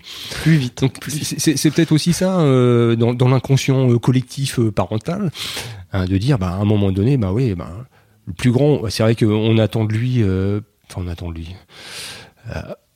Bah si, je On, pense on que- pourrait attendre que bah, c'est lui qui doit montrer la, doigt- la voie à son petit frère, à sa petite sœur. euh, que, et puis d'un autre côté, bah, on peut pas trop le lâcher quand même parce que c'est qu'un enfant. Et puis euh, Je tiens, je tiens à préciser que l'aîné il monte la voix, mais surtout pour les conneries aussi. aussi, ouais, ouais, je suis d'accord. Non mais oui. et je pense, je que ça, effectivement, après, euh, ben, puis après, t'as le deuxième, surtout quand ils ont à peine deux ans d'écart. Ah ouais, lui, il a le droit de faire ça, il pas hyper moi. Et puis voilà. Et puis après, Moi, ben, à un moment, tu, tu lâches quoi. Voilà. Tu lâches parce que euh, euh, c'est vrai. Enfin, c'était vrai parce que maintenant, les gamins, ils naissent avec des téléphones dans leurs mains. Donc, mais, euh, mais- tu vois, les esprits là. Bah, tu, tu diras, euh, moi j'avais eu, j'ai eu ma, ma Game Boy, ma Game Boy Color. Waouh. Je savais pas encore lire. hein. Euh, C'est donc, vrai. euh, c'est un peu mon, c'était mon téléphone à moi où euh, c'est toi qui capturais mes Pokémon, même, je m'en rappelle. Celui-là, j'arrive pas à le capturer, tu peux m'aider. Euh, voilà, donc c'est des trucs où, euh, au final, c'est le, le support qui a changé, mais l'idée reste la même. Depuis que les écrans existent, on fout des gamins devant des écrans. Ouais. C'est, euh, c'est une marraine pas chère, euh, enfin une, une nourrice pas chère. Euh, Je te mets devant et puis pff, j'ai plus trop à m'en occuper. Voilà. Il y a, il y a Oh, un- non, enfin, c'est sûrement vrai pour, euh, pour certains enfants ou dans, dans certaines familles, mais euh, je pense que c'est pas dans la majorité des cas. Ouais, mais c'est vrai qu'à un moment donné, on a besoin de. Ah, tu sais, un gamin qui s'ennuie, euh, c'est un gamin qui va faire des conneries. Naturellement. Donc, si tu veux pas qu'il fasse trop de conneries, ben, tu essaies de l'occuper tant bien que mal avec les Mhm. moyens dont tu disposes. Alors, euh, avant, euh, les gamins, euh, t'avais une voiture, t'avais une poupée, euh, t'étais super content et puis euh, tu t'occupes avec ça. Euh, Aujourd'hui, malheureusement, Pas sûr. euh, euh, les, les enfants de maintenant, euh, ben, ils se contentent pas d'une poupée et puis d'une voiture. Quoi. Je suis pas sûr qu'à l'époque on se contentait d'une poupée et d'une voiture, mais euh, T'avais pas le Bah, choix. ah, T'avais allez, pas le ouais, choix. voilà, c'est ça. T'avais pas le choix. Et puis, ben, tu t'en- tu t'en contentais, bien au contraire. D'ailleurs, Quand, t'avais- quand t'avais deux voitures, c'était encore mieux. ouais, mais t'étais un peu forcé en fait. C'était ça. Ouais. Ouais, peu- mais après, en fait, t'as pas, le même- t'as pas le même système de référentiel. C'est-à-dire Ouais. que si le summum pour toi, la poupée, c'est comme aujourd'hui avoir une Switch, si tu veux, Mhm. euh, je pense que c'était un peu ça. C'est-à-dire que t'avais une poupée, t'étais au top du game, quoi. Donc euh, tu avais une poupée, t'étais. Ouais. Ouais. Hop. Enfin, remonte quand même là pour les. Ah oui, peut-être. Bah, Bah, 50 ans. Je pense que Est-ce que, est-ce que du coup, moi j'ai en référence euh, hein, c'est les, pas- les- les Ah. premières, les premières consoles, l'histoire du jeu vidéo, tout ça. Euh, Bah, il y a Euh, 50 ans, ça euh, n'existait pas. bah, non. Non, j'avoue, le jeu vidéo à 30, 35 ans. Ouais, voilà. euh, hein, les Pong, euh, ouais, c'est ça. J'avais, ouais, j'avais quoi, 12, 15 ans euh, Bah quand oui. les premières Pong ils sont sorties. Il fallait attendre un peu et puis avoir des sous, aller à l'arcade. Ah ouais, ouais. Mais après, il y a aussi un autre truc qu'on a ressenti avec Clara. Enfin, je sais pas pour Thibaut, mais moi je le ressens, c'est le fait qu'elle puisse pas faire les mêmes choses que nous parce que c'est une fille. Oh, je sais pas bon. En vrai, On, on Je- va, je sais pas si on va couper ou si on va pas couper. je sais pas si c'est plus toi ou si c'est plus maman. Mais euh, euh, par exemple, le fait que euh, nous c'est un village, en- la, la rue dans laquelle on habite c'est pas une rue principale, donc on peut facilement se balader, sortir à vélo, tout ça, tout ça. Et il y a un truc du, euh, il y avait la règle de je reste dans la rue, tu peux pas aller, ton terrain de jeu c'est la rue, tu vas pas plus loin. Et il y a l'époque où tu pouvais sortir de la rue, profiter de tout le village parce que c'est bon, tu sais pédaler à peu près proprement, tu sais qu'il faut s'arrêter au stop, etc. Et il y a un truc avec où Clara elle a été je trouve très longtemps restreint par rapport à nous. Oh, même encore maintenant. Même encore maintenant, il y a pas mal de trucs sur lesquels elle est un peu plus restreint. Et j'ai l'impression que c'est parce que c'est une fille. Euh, non, t'as pas l'impression. C'est totalement, c'est totalement ça. Alors, je sais que ça, te fait marrer, mais ça- je suis sûr que ça te fait aussi un peu bondir. Euh, mais euh, Non, en fait, bah, je comprends, je comprends tout à fait. alors, Les ouais, font il y a- a, l'aspect. euh, enfin, je pense que déjà c'est ta mère, plus que moi. Je pense que je suis plus prompt à vous laisser un peu plus, moi, surtout qu'à 14 ans maintenant. Je pense que c'est un peu se défendre. Après, effectivement, on est à la campagne. Bah, mais à la ville, c'est pas forcément mieux non Bah oui. hein, euh, mais euh, euh, tout de suite, si tu veux t'éloigner du truc, c'est sur la route avec euh, des voitures, des fois qui roulent un petit peu n'importe comment. hein. et Il parle pas de ça, il parle de la différence entre entre tes fils. Ouais, ouais. A- Après, je pense que la vie. je, je, je, Ouais, j'ai pas oui, oui, oui, oui. non, non, mais tu as sûrement raison. Mais je, je sais pas comment l'expliquer si tu veux. Euh, moi, je serais plus à même à la libérer plus. Enfin, à la libérer, à, lui laisser faire. Il faut ou, négocier, ou d'aller. euh, euh, si elle a envie d'aller chez sa copine, si elle a envie d'aller dans son petit coin de jeu. Je suis pas euh, tant que euh, ben, il fait jour, euh, tant que euh, elle peut y aller facilement, tant qu'elle a un moyen de communication, euh, moi ça ne disconvient pas. Tant qu'elle répond Ah. au téléphone aussi. Oui, aussi, mais ça c'est autre chose. autre ça. Mais euh, C'est plutôt ta, ta après c'est ouais, c'est ma femme qui est plus. euh, alors elle met toujours en avant le. euh, ben, on sait pas qui elle va croiser parce que c'est une fille et qu'en général. Malheureusement, ce sont les filles qui sont les plus impactées par euh, ce genre de d'actes euh, délictueux, hein, pour pas dire autre chose. Criminel. Et- oui, criminel, ouais, tout à fait. Hein, et puis je pense que c'est ça. C'est plus dans, c'est plus euh, dans un esprit pro- de protection, Mm. protecteur, plutôt que dans l'esprit, ouais, toi t'es une fille, tu restes à la maison, t'apprends à faire la cuisine et puis. euh, Ah oui, oui. Ah, c'est c'est pas du Oui. tout ça. Ouais. Hein. Ouais, Clara, si, on- si- si elle a pas envie de faire la cuisine, elle la fait pas. Hein. Et puis si elle a envie de faire ses gâteaux, elle fait ses gâteaux. Elle fait de très et bons puis, pains perdus. euh, et puis euh, voilà quoi. Donc euh, J'espère que toi aussi tu fais après, des bons pains perdus. euh, Je lui laisse. ah, voilà. Donc on, on- on est bien au fait que c'est plutôt dans cet état d'esprit-là. euh, tu sais, donc, que... À côté de faire Histoire de Daron, j'ai un magazine qui Oui, s'appelle oui, oui. Mademoiselle, où euh, il y a notamment, je vais le linker dans les notes, euh, mais il y a Clémence qui est la rédac chef qui, qui a fait tout un article sur l'éducation dans laquelle elle a été élevée autour de la peur. Et où en fait, effectivement, ses parents, en voulant la protéger, elle- ils les ont aussi mis dans, une, dans un réflexe de fais attention à, à l'environnement qui te qui t'entoure. Et elle, justement, a deux grands frères, ou euh, attends, même pas, elle a un grand frère et un petit frère. Et en fait, les deux frangins, alors euh, qui sont plus, il y en a un plus grand et l'autre plus petit, Mhm. ils ont eu des possibilités qu'elle elle a jamais eu. Donc c'est un peu, je pense que ce que pointe euh, Corentin du doigt, si tu veux. Et c'est vrai que on a tendance, et ça m'étonne pas que ce soit plutôt ta femme qui est qui la protège, parce que justement. Elle a sans doute été elle-même, elle est pas là, un jour on fera histoire de Daronne, je ne sais pas, mais euh, elle a sans doute elle-même aussi été élevée dans un, dans un truc de protection et peut-être qu'elle Je ouais. qu'elle reproduit aujourd'hui ce qu'elle fait avec sa fille et c'est jamais malveillant si tu veux, mais c'est Mm. vrai que arrivé à 20-25 ans, Ouais. après elle, euh, elle va te poser des questions chiantes comme pourquoi moi j'avais pas le droit alors que Bah, elle le fait. Eh, ça, c'est un truc. Ouais, elle le euh, fait ça déjà. va. Et puis je pense qu'elle a deux, euh, euh, Tu deux, lui par grands frères qui lui donnent euh, des de, bonnes- de- de bons ou de mauvais exemples. mais Envoie-lui des exemples, Mademoiselle. tu lui envoies mademoiselle, ça va foutre la merde. avec, euh, Non, mais euh, moi j'aime bien, euh, j'aime beaucoup Clara euh, dans le sens où euh, euh, moi j'essaie de, de l'encourager à faire des trucs, genre elle aime bien le dessin, je l'encourage à dessiner. Même moi, dans mes études, euh, j'ai appris à dessiner, donc j'essaie de lui filer des tips. et Tu fais quoi comme étude? Je, suis, je, suis, je fais des études de design produit. Ok. Donc, euh, donc euh, je suis dans une école qui fait aussi euh, de l'animation et de jeux vidéo. Ok. Un petit instant promo. Et Rubica à Valenciennes. Ok. C'est euh, anciennement Supinfocom, c'est ça ou... Supinfocom, c'est la branche animation. Ok, d'accord. Et Supinfogame, c'est la branche jeux vidéo. Classe. Et l'ISD qui est encore plus c'est les 30 ans cette année. Enfin bref. Et du coup, ouais, euh, là-bas, j'ai appris à dessiner, du coup, je file des tips, ou même, euh, c'est une école de créatif, donc, euh, donc tout le monde se, se lâche, euh, et vas-y, je me fais des side cuts, et tout le monde est, est- a les cheveux bleus, vert, rouge, et... Bah oui. Moi en design, mais, mais dans les autres filières, ouais, et du coup, je l'encourage à, à, à, à- faire des choix, à prendre des trucs comme ça, parce que moi, je suis en mode, je suis extrêmement fier d'elle quand elle fait ça. Du coup, c'est ma sœur, je suis content qu'elle fasse ça, qu'elle prenne. Ok, moi j'ai envie de customiser mes chaussures, je prends un postcard, j'écris dessus. Euh, euh, voilà, euh, c'est maman, elle tient un peu la tronche quand elle fait pareil sur les meubles, mais Bon, ils, sont pas, ils étaient pas neufs. hein. Donc, euh, Sur ces meubles-là. elle ah oui, ou- oui, oui, bien sûr. Oui, oui. Oui, pas sur les meubles de la famille. là. Non, non. Non, voilà. Et- mais, mais Un voilà. peu de où, censure. euh, genre, euh, elle a fait des teintures euh, très tôt, ou euh, elle, a, elle, euh, elle a demandé, là, cet été, elle voulait absolument commencer à s'écarter les, les, les oreilles.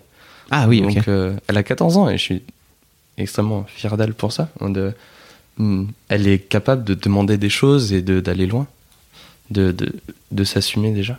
Donc je sais pas si c'est l'environnement familial ou autre chose, mais euh, voilà. Peut-être, Et- peut-être. Et c'est un truc des fois, euh, des fois j'essaie d'appuyer mon point de vue devant devant mes parents en mode non mais laissez-la, genre, Mm.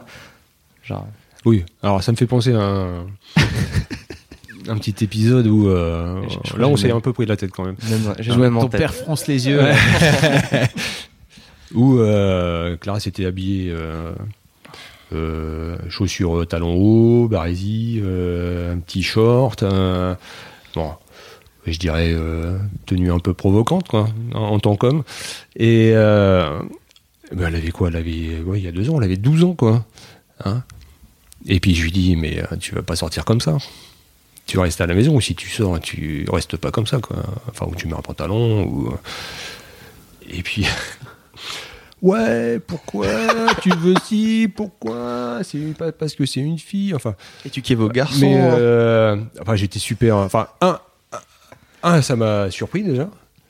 J'étais euh, Qu'est-ce qui t'a- effaré. qui, t'a- qui, qui prennent sa défense, c'est ça ou... Alors, C'est pas qu'ils prennent sa défense, c'est qu'ils euh, qu'il évalue pas le risque potentiel de la tenue de ma fille qui n'a que 12 ans, enfin qui n'avait que 12 ans à, à l'époque.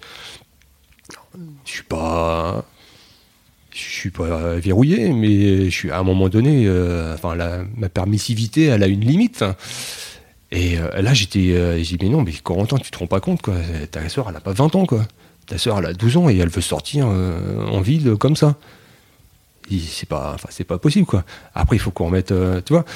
Alors, ça tout, s'est tout- bien tout ça pour dire même, que, hein. euh, oui, non, mais euh, on, On a, a failli, tous les deux a failli tempéré mourir, notre mais non, mais après tout ça pour dire que ben euh, en tant que parent, même avec des grands enfants, et ben il faut toujours être dans la discussion euh, et puis euh, et faire prendre conscience aussi qu'à un moment donné, euh, bah, soit euh, soit t'as enfin t'as le bon âge ou t'as c'est pas du bon âge ou t'as pas le bon âge ou c'est le bon moment ou c'est pas le bon moment mais à un moment donné il faut relativiser tout et dire bah, attention euh, alors attention euh, et justement et notre rôle de parent et même quand on a des enfants de 18 20 ans et même peut-être plus tard hein, on a toujours cette notion de un peu garde-fou entre guillemets Ouais.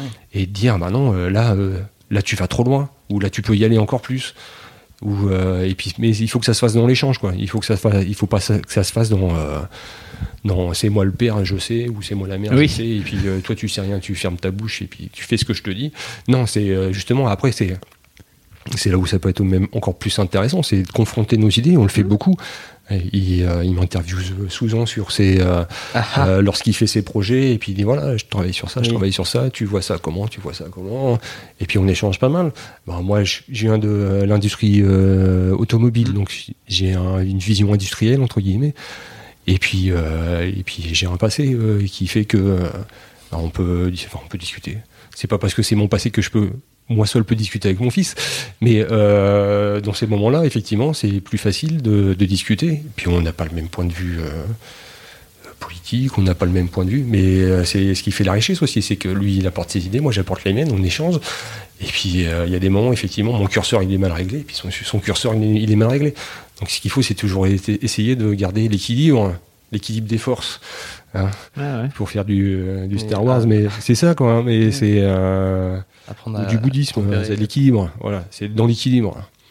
Et à un moment, euh, ben, le déséquilibre, euh, ben, ça peut amener à des situations buesques, voire dangereuses. Ah, mais un risque, c'est pas un danger non plus. Euh, aussi. ok. Certes, me- mais après le risque, il est mesuré ou il n'est pas Oui, mesuré. ouais. Hein, Et, Et, puis euh, tu t'affranchis du risque euh, en, en mettant des sécurités. Ceci dit, c'est très cool que ton fils euh, n'ait pas peur de venir euh, euh, te défier entre guillemets, tu vois, euh, et venir prendre l'assaut. et prendre le, le parti de sa sœur. Et puis just- justement, tu vois, de lui de montrer son son point de vue à lui par Ouais, rapport oui, à, oui, ton oui, point de vue. quoi. Donc bravo pour ça parce que Ouais, c'est ouais. pas, c'est c'est pas, c'est Bah, pas- bah, c'est lui, pas lui, gagné lui, dans toutes lui, les familles. il quoi. prenait le point de vue en disant euh, c'est pas parce que c'est une fille ou c'est pas parce que. Enfin, non.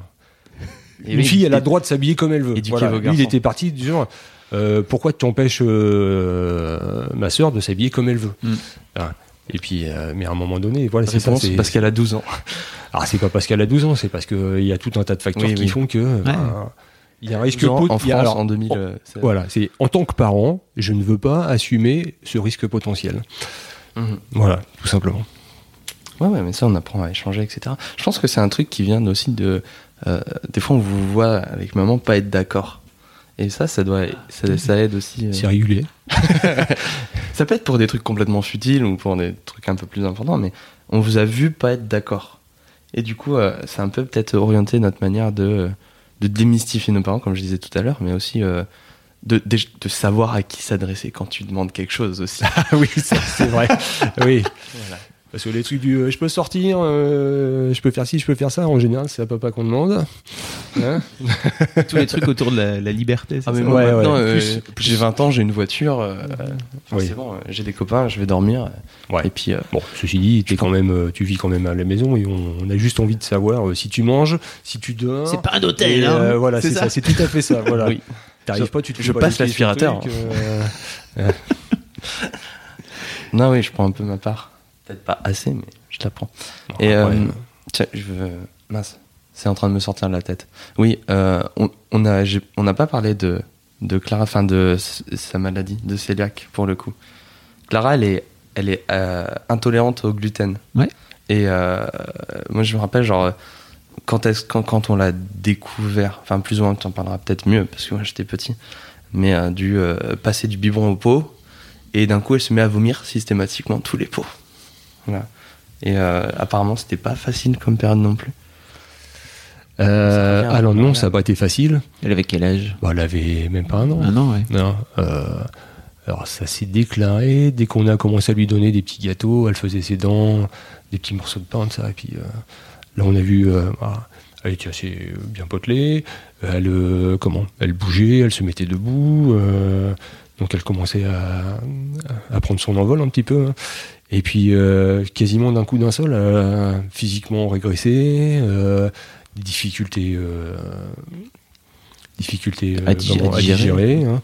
Donc euh, et puis euh, et puis là tu te poses la question, il y, a il y a un truc qui va pas quand même. hein. Alors au début tu dis bon c'est pas grave, c'est juste hein, les enfants ils ont souvent des euh, un petit peu de difficultés et puis ça dure un jour, deux jours, et puis, puis là ça dure un jour, deux jours, trois jours, euh, cinq jours, dix jours, et puis là on se regarde et puis on dit Oh, c'est quoi? Il faut qu'on fasse quelque chose. En plus, euh, euh, alors, juste pour faire un peu de technique, euh, la maladie cœliaque, euh, donc l'intolérance au gluten, elle, dans, dans nos intestins, on a tout un tas de pilosités qui sont là pour absorber les bons éléments et puis laisser les mauvais. Et puis, euh, dès que le cœliaque mange euh, ben, Du du gluten. Mm. euh, ben, toutes ces pilosités-là ben, sont arrachées et disparaissent. Et euh, ben, tous les bons nutriments, eh ben, ils sont plus absorbés. Et puis, ben, tu as une fonte musculaire, tu as une, une grosse difficulté à digérer. Donc, ça fait un gros ventre avec euh, pas de muscles, quoi, en fait. Un, un- un enfant d'un an, hein, ce qu'on pourrait voir euh, quand on regarde, euh, ouais, ouais, complètement. hein. Ouais. Les bébés qui sont malnutris, qu'on Ouais. voit de temps en temps à la télé, ben, c'est tout à fait ça. Quoi. Et, pas les anticorps qui réagissent à. Ah, je sais pas, alors là, euh, Techniquement, je sais plus. ça c'est euh, le truc facile. Après, le truc euh, plus difficile, il faudra s'adresser aux spécialistes. Mais, euh, et, et là, c'est euh, merde, qu'est-ce que je dois faire? À qui je dois m'adresser? Bon, bien sûr, au médecin. Et on a eu un super médecin qui a dit, qui a tout de suite tilté et qui, a- qui nous a envoyé vers les bonnes personnes. Donc ça a été super. Et puis après, c'est, euh, tu sais pas, comme, quand tu sais pas ce que c'est, tu dis alors attends, tu t'imagines tout et n'importe quoi. Euh, euh, Qu'est-ce qu'elle va faire? On va se retrouver avec un fauteuil roulant, une gamine qui va falloir qu'on donne à manger. euh, enfin, tu vois, tu t'imagines bah, le pire déjà. hein. Et puis, et après, au fil de l'eau, ça va. Puis, à l'époque où elle a eu ça, euh, on parlait pas d'allergènes, on parlait pas de. Et puis, les aliments, il y avait très peu d'inscriptions et de composition, donc c'était très difficile de. Moi, je me souviens des premières courses. Non, c'était la première. euh, après, quand on a su ce que c'était, on dit bah, on va être obligé de lui faire tout à manger. Enfin, d'acheter que des produits frais et puis de lui faire à manger que nous. Et puis après, bon, il y a une super, euh, une super association hein, qui. Euh, L'AFDIAG. l'AFDIAG. Et euh, donc on a pris contact avec cette association-là, euh, on, y a inscrit d'ailleurs, et euh, elle nous a envoyé, ils nous ont envoyé tout un tas de documents, et puis, et puis euh, une, enfin, une heure de course, ça se transformait en 3-4 heures de course, parce qu'il fallait qu'on se paluche. euh, Et nous, on était obligés d'être là. ah oui, en plus. Donc, euh, arrivé à moment, ça les gavait un petit peu, quoi, aussi. Hein. Donc, après, à un moment donné, ben, au bout de 2-3 heures, euh, dans le magasin, euh, c'est la course. Donc, ouais, et ça, c'est plus. c'est Dans un premier temps, c'est comment je vais faire pour aider mon enfant. Et, euh, et là, tu te poses tout un tas de questions quand tu connais pas. Après, quand tu connais, c'est plus facile. Mais c'est vrai que la première chose, c'est Ah, mais comment, euh, comment je vais faire pour l'aider?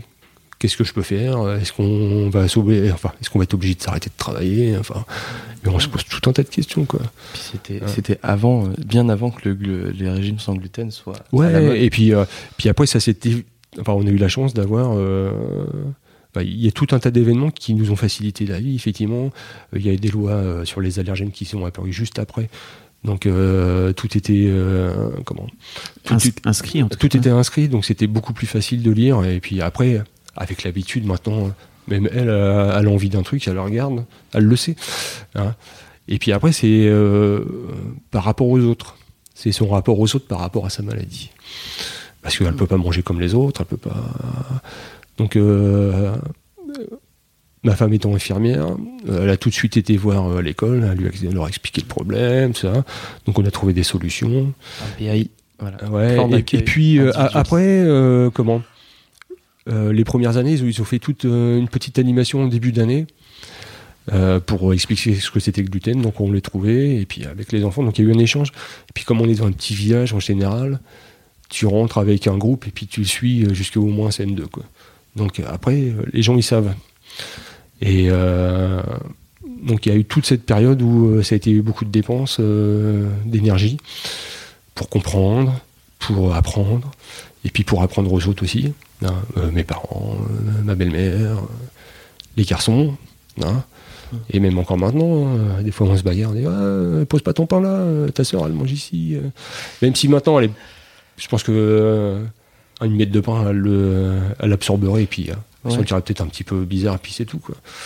Mais c'est vrai que maintenant encore, on est assez vigilant là-dessus. hein, Et puis, on a revu euh, le plan de table. Euh, C'est-à-dire que le plan de table, il a Ah changé. euh, les parents euh, sont les garde-fous. Donc, euh, c'est une euh, table euh, sur une table de 4. euh, Enfin, de 4, 5. enfin, ouais. Et on est, euh, on est, euh, il y a mes parents euh, d'un côté, nous deux on est euh, à droite et ma soeur elle est de l'autre côté des parents. Comme ça, c'est une barrière. Comme ça, ils pouvaient pas faire de bêtises quand ils étaient plus petits. plus petits. Tu veux du pain Hein, voilà. Et, et- et ça, on l'a gardé même encore maintenant. Euh, quand on va chez des gens, ça, bon, maintenant, elle se débrouille, mais euh, des, des fois, on, on fait un peu garde-fou et puis euh, on la garde un peu à côté. Au de nous. restaurant aussi. Hein. Au restaurant, on est vigilant bah, sur le, le choix de nos restaurants aussi, des fois. hein. Bien sûr. Euh, on peut pas aller, euh, on peut pas faire de pizzeria contre Claralène. Hein. Euh, si on veut manger au, euh, des hamburgers euh, dans les différentes enseignes, et ben, il faut qu'on lui prépare son truc et puis il faut qu'on lui explique. Par contre, on y va, nous on mange, enfin on achète sur place et puis on lui prend une salade, un machin. Enfin, donc des, fois il y en a qui nous regardent un peu bizarre quand même. hein. Euh, Est-ce que les des, frites sont cuites avec les nuggets? Ouais, voilà. Ah, voilà, c'est la grande question de ça. Chaque fois. Donc, alors, je sais pas comment ils l'ont vécu, euh, eux, mais c'est parce qu'on n'a pas vraiment parlé effectivement aussi. Nous, mais je pense que. avec. Donc euh, au final ça va. Euh, Mhm. Nous on a grandi avec. Euh, Peut-être au début, ça a été un. bah, un au peu début, particulier. Non, euh, encore aujourd'hui je ne fais pas les courses. je n'ai pas besoin. Donc ça m'a moins touché dans le sens où ouais c'était genre les courses c'était un truc infini et encore aujourd'hui. Et encore aujourd'hui, euh, les courses, je déteste ça. Parce qu'il y a du monde, c'est long, Non, c'est vrai, des Euh, fois, c'est long. Tu sais jamais où est, où est-ce que c'est, où est-ce qu'il est cette espèce de De produits. de- euh, où, où tu ils trouves sont. ça où Ouais, voilà. Donc euh, j'ai toujours du, j'ai encore du mal à faire les, à faire les courses. J'imagine, je- ça m'étonnerait pas que ça vienne de là. Je pense, ouais. Et euh, Ouais, ouais, non, mais nous, on a globalement grandi avec, donc ça allait. On n'a pas eu trop peur parce que ça nous concernait pas directement. Enfin, c'était moins. On était petit, genre. euh, Ok, je, je le prends pas comme ça mortel. vient, quoi. C'est pas mortel. Ouais, euh, Donc euh, après, on arrive à relativiser quand même. C'est pas comme euh, quelqu'un qui est intolérant au, Ou un œdème de quinque. ou, Ouais, euh, tout à fait, exactement. Où là, c'est il faut se balader avec euh, Mm. avec tout ce qui va bien, quoi. Tandis que là, bon, si elle mange quelque chose qui lui va pas, ben, elle va pas être, elle va être ballonnée. Au pire, elle va vomir, puis ça va s'arrêter là, quoi. Et si elle vomit à 14h, c'est parce qu'elle a pas bien mangé, quoi. Voilà. Le midi. Oui, il y a- ouais, il y a des trucs comme ça où il fallait faire attention parce que euh, elle prend, elle prend son repas le midi à l'école, à la cantine. Donc euh, maintenant au collège, elle le fait tout seul, mais euh, à la, à l'école primaire, il fallait, fallait euh, que maman lui apporte, etc. Il fallait le mettre dans, dans la cantine parce que euh, on mangeait pas tous les jours à la maison, on mangeait beaucoup à la cantine. Il y avait ça aussi où euh, à l'école, fallait faire attention. Nous, on avait là, là peut-être, on avait plus le rôle de grand frère, euh, machin, où euh, nous, on prenait, on prenait le rôle de faire, de faire attention à ce que euh, les autres enfants, ils balancent pas une tranche de pain dans son assiette. Parce que euh, tu peux, ça peut arriver qu'ils fassent du grand n'importe quoi, des choses comme ça. Est-ce qu'il y avait d'autres choses? Parce que, eh, dites donc. 1h30 qu'on parle. Ouais, hein. Savez-vous Pas mal. Il y avait autre chose que tu voulais voir, Corentin? Ben, je crois qu'on a fait un peu le tour de ce que j'avais préparé. voilà. Oui, euh, le, le rôle de papa, genre, euh, c'est un peu le, le thème de- du podcast, donc la question elle est déjà là, mais est-ce que j'ai plus ou moins déjà la réponse, mais euh, quand je l'écris, je vais la poser. Est-ce que c'est facile à endosser le rôle de papa? Ah, putain, c'est une grosse question, ça. hein. Euh, J'ai l'impression qu'on a déjà plus ou moins répondu tout au long du truc. Alors, je sais pas si c'est facile ou pas facile. Euh, Il y a des moments c'est super, puis il y a des moments c'est pourri. Euh, quand on a, c'est- facile, c'est super quand on arrive à échanger, quand on arrive à faire des trucs super sympas. Euh, c'est pourri quand on doit faire le flic ou le rabat-joie en disant range tes affaires, range ceci, range cela, et puis péter un plomb parce que c'est pas fait. Donc ça c'est un rôle qui est malheureusement qu'on doit endosser mais qui est pas euh, qui est pas inné à porter quoi. Je euh, euh, suis je suis pas là pour enfin si je suis là pour vous dire tiens ça c'est bien ça c'est pas bien hein, ça il faut qu'on le fasse hein. si on le fait pas il y a personne qui le fait à notre place hein. par contre c'est pas c'est pas bandant de passer son temps à vous gueuler dessus parce que vous faites pas ce qu'on vous demande de faire. Voilà, c'est un petit peu ça, quoi. C'est un peu brut de, le dire comme ça, mais c'est ça, quoi. Euh, quand on est dans l'échange, mais, mais c'est pareil, c'est pas que dans le rôle de père, quoi. Dans le rôle de compagnon, dans le rôle de, de manager, dans le rôle de collègue de travail, c'est pareil, quoi.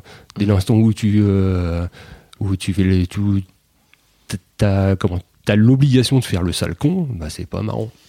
Voilà. Ok. J'ai une question pour toi, Corentin. Qu'est-ce que, t'as- qu'est-ce que ton père a fait ou n'a pas fait pour que tu deviennes euh, le, le gars de 20 ans, là, qui a l'air super épanoui que t'es aujourd'hui Euh, Qu'est-ce qu'il a fait? Euh, Je dirais, parce que c'est pas une question facile non plus. Je sais. Euh, ils ont porté beaucoup d'attention à ce que on se développe bien. Euh, c'est passé par le sport. On a fait du sport. J'ai fait du baby judo, du foot, du badminton. J'ai fait longtemps du, du taijitsu, un, un art martial associé au- à la FF karaté. Euh, là, euh, je cours à côté, genre comme ça. Mais je cours parce que lui, il courait pas mal aussi. Il a fait deux marathons, dont un en marchant. En finissant. je marchais en finissant. Mais euh, ouais, il y a eu le sport qui, qui a permis de développer plein de trucs, de sortir, de ne pas tout le temps rester en cercle fermé, de voir des gens. Ou, euh, ouais, du coup, c'est une habitude que j'ai gardée. Je trouve que le sport, c'est assez épanouissant. euh, et physiquement, ça fait du bien aussi, euh, de rester en forme. Du coup, il y a cette attention-là. Il y a eu l'attention aussi aux études, où on s'est pris vraiment pas mal à l'avance, pour le coup, je trouve. Genre vraiment euh, deux ans, trois ans à l'avance. euh, pour, euh, pour, pour savoir quoi faire, où aller, etc. Quand etc. t'étais au lycée, tu veux dire? Euh, même déjà avant le lycée, au collège. Au- moi, j'ai super, on parlait de Superfocom tout à l'heure, j'ai commencé à entendre parler de ça au collège, euh, où j'ai pas mal changé d'avis. Quand j'étais tout petit, je voulais faire paléontologue. parce que j'aimais bien les dinosaures et Jurassic Park. Comme tous les gamins de son âge. Ouais, voilà, Thibaut il voulait faire pompier. Euh, euh, Clara elle voulait chanter, je crois, je sais plus. Enfin, mais du coup il y a eu cette évolution où ils ont toujours été là pour nous accompagner sur euh, sur euh, sur ce qu'on veut faire après, euh, pour nous épanouir, etc. Donc euh, ouais, on est allé voir euh, l'école dans laquelle je suis maintenant. J'étais en j'étais en première ou en seconde? En première. en première. On m'a un peu forcé la main sur le bac, mais mais euh, mais euh, Je veux dire, pour le bac que tu voulais. Que tu... ouais, j'hésitais entre le, le S et le STD2A, donc euh, c'est des bacs qui vont disparaître, je crois d'ailleurs. Ouais. Donc euh, entre le scientifique et le euh, sciences et techniques, enfin, c'était art quoi, c'était art appliqué, ouais, c'était ça. Euh, j'hésitais entre les deux, m'ont forcé la main en mode euh, tu, tu auras plus de portes si tu fais S. Alors La voie royale. Ouais, ce qui est pas forcément le cas. J'ai l'impression que peu d'écoles font vraiment attention à la formation. Euh, peu d'écoles font vraiment attention à la formation, mais la formation peut t'apporter des choses que qu'il faut que tu, tu, tu fasses à côté euh, si t'es pas dans cette formation-là. Genre j'ai continué l'art plastique, donc j'ai continué à dessiner, machin, machin. Euh, un truc que si j'avais fait, euh, si j'avais pas fait art plastique, pour le coup, il aurait fallu que je le fasse à côté quand même, par rapport aux études que je voulais faire. Donc ouais, il y a ça, il y a vraiment une espèce d'accompagnement, de coaching euh, tout le long, qui continue encore aujourd'hui. Euh, C'est vrai. Puis c'est pas terminé, peut-être. Ouais, ouais, ouais. Pas encore tant terminé. qu'il habite chez nous, euh, Oh, hein. même après. Hein Quand on voit euh, Oh, mamie euh, moi, se quand pointer tous Ah les oui, non, mercredis, ça, euh, le coaching c'est pas fini. Mamie, quoi? Bah, ma grand-mère maternelle vient régulièrement à la maison, elle habite pas loin, elle Ouais. file un coup de main euh, aux tâches ménagères. Ouais, nous c'est pas mal. Des fois, elle prend des initiatives qui sont pas. Mamie, si tu écoutes, euh, désolé. mais genre, euh, elle, aide beaucoup et c'est génial, mais euh, genre, il y a des choses où euh, les initiatives sont pas forcément toutes bienvenues non plus. Il y a, il y a l'idée de. Il y a le coach jusqu'à temps où c'est bon, je sais faire tout seul, arrête, s'il te plaît. Donc, euh, C'est Ouais. les darons à l'ancienne, je pense. Ouais, ouais, tout à fait. un peu ça. Bon, très bien. Qu'est-ce que ça te, qu'est-ce que ça te fait, toi, d'entendre ton fiston parler de, de, de ça comme ça? Bah euh, ouais? Bah ouais. bah ouais. Non, mais euh, euh, ouais, bah c'est, ça fait toujours plaisir de l'entendre déjà. Hein? Et puis, euh, je pense qu'on a toujours eu à cœur avec euh, avec mon épouse de. Alors, on a la chance, Thibaut et Corentin, euh, c'est eux qui ont choisi leur cursus euh, post-bac. Et euh, et on les a. Enfin, je pense. L'idée, c'était de les aider vraiment à ce qu'ils puissent y arriver. Hein, effectivement, on, l'a forcé, enfin forcé. On lui a forcé la main à prendre S parce que je pense qu'il était largement capable de le faire et qu'il n'aurait aucune difficulté dans cette branche-là. Son frère, qui est plus manuel, on l'a plutôt orienté sur un, un bac euh, professionnel. Hein, et puis c'est super éclaté pendant trois ans. Et puis euh, et là, il a intégré euh, l'école qu'il souhaitait faire. Donc, je pense que de ce côté-là, on a réussi notre pari. Et après, il faut pas, il faut pas se fixer quoi. Je pense qu'il faut bien, bien regarder comment son, son enfant euh, se comporte, et puis pas aller à contre-courant de ce qui va le, de le, faire kiffer quoi. Et euh, je pense que ça c'est important. Alors, des fois, effectivement, on aimerait bien que ah ouais, tu seras médecin, ah ouais, tu seras machin, ah ouais, tu seras ministre, président, je sais pas quoi. Hein, mais après, il faut voir. euh, Enfin, après, ça c'est après ça. Je pense que il est important en tant que parent de- d'être confiant en la capacité de ses enfants déjà, et puis euh, et puis de la manière dont ils se comportent, d'essayer de trouver des solutions qui vont leur permettre de s'épanouir encore plus. Et c'est ce qu'on a à cœur de faire. Voilà. Bah, c'est un beau mot de la fin, non voilà. Papa, je t'aime. Moi aussi, je t'aime. C'est encore un des plus beaux mots de la fin. Vous êtes déjà dit je t'aime Je suis pas sûr. Pas souvent. Ouais. On le dit sûr. pas beaucoup euh, Ouais. dans la famille. hein. Des fois, je fais des câlins. Voilà. Bon, on fait des câlins, on fait des câlins. Ah, ça, ça va alors. Bon, un grand merci à tous les deux Bah, merci à toi. d'être venus jusque-là. Un grand merci pour euh, cette, cette heure de partage. C'était vraiment c'était super bien. Moi, j'étais là, je vous regardais tous les deux. ouais, ouais, ouais, ouais. intéressant. Alors, que- en tout cas, j'espère que ça plaira à ce format-là aux, Eh ben, aux internautes. on verra ce qu'ils en disent. Mais en Ouais, tout cas, moi, ouais, ça m'a plu. Donc, je pense que normalement, ça J'espère devrait- ça devrait pas avoir fait n'importe quoi avec le micro. T'inquiète. Bon, ceci dit, on pourrait encore euh, en faire une deuxième. hein, mais, bah oui, j'imagine. il y a encore beaucoup de choses à dire. Un grand merci à tous les deux. Merci à toi. Salut. Merci. C'est terminé pour cet épisode. Un grand, grand merci d'avoir écouté. Je vous invite à venir réagir soit sur l'Instagram de Rocky, c'est sur RockyMag, R-O-C-K-I-E-M-A-G, soit sur mon Instagram perso. Moi, je suis sur FabFlorent, F-A-B-F-L-O-R-E-N-T, soit sur YouTube, sous la vidéo de cet épisode. Vous trouverez le lien dans les notes du podcast. J'adore lire vos commentaires. Je vous rappelle aussi que si le concept vous plaît, vous pouvez en parler autour de vous, partager sur les réseaux sociaux. Le bouche à oreille, c'est encore le meilleur moyen de faire connaître ce programme. Si vous voulez passer à mon micro, que vous avez une histoire ou une situation qui fait de vous un daron un peu particulier, vous pouvez écrire un mail à histoirededaron@rockymac.com, histoire de daron, histoire avec un S, daron avec un S. Je vous mets l'adresse directement dans les notes du podcast. Enfin, je vous rappelle qu'un nouvel épisode d'Histoire de Daron sort chaque premier et troisième lundi de chaque mois. Rendez-vous donc très bientôt pour le prochain et d'ici là, je vous souhaite à toutes et à tous une très belle vie. Our family has grown. Welcome to the world, Hannah baby. Introducing a new collection, Hannah Soft, made with Tencel. It's so breathable, with stretchy comfort for all of baby's first moments. And it's cool and gentle on their skin all year round. Entrusted Hannah quality for your most precious gift. Hannah Soft, made to last. Shop now at hannahanderson.com.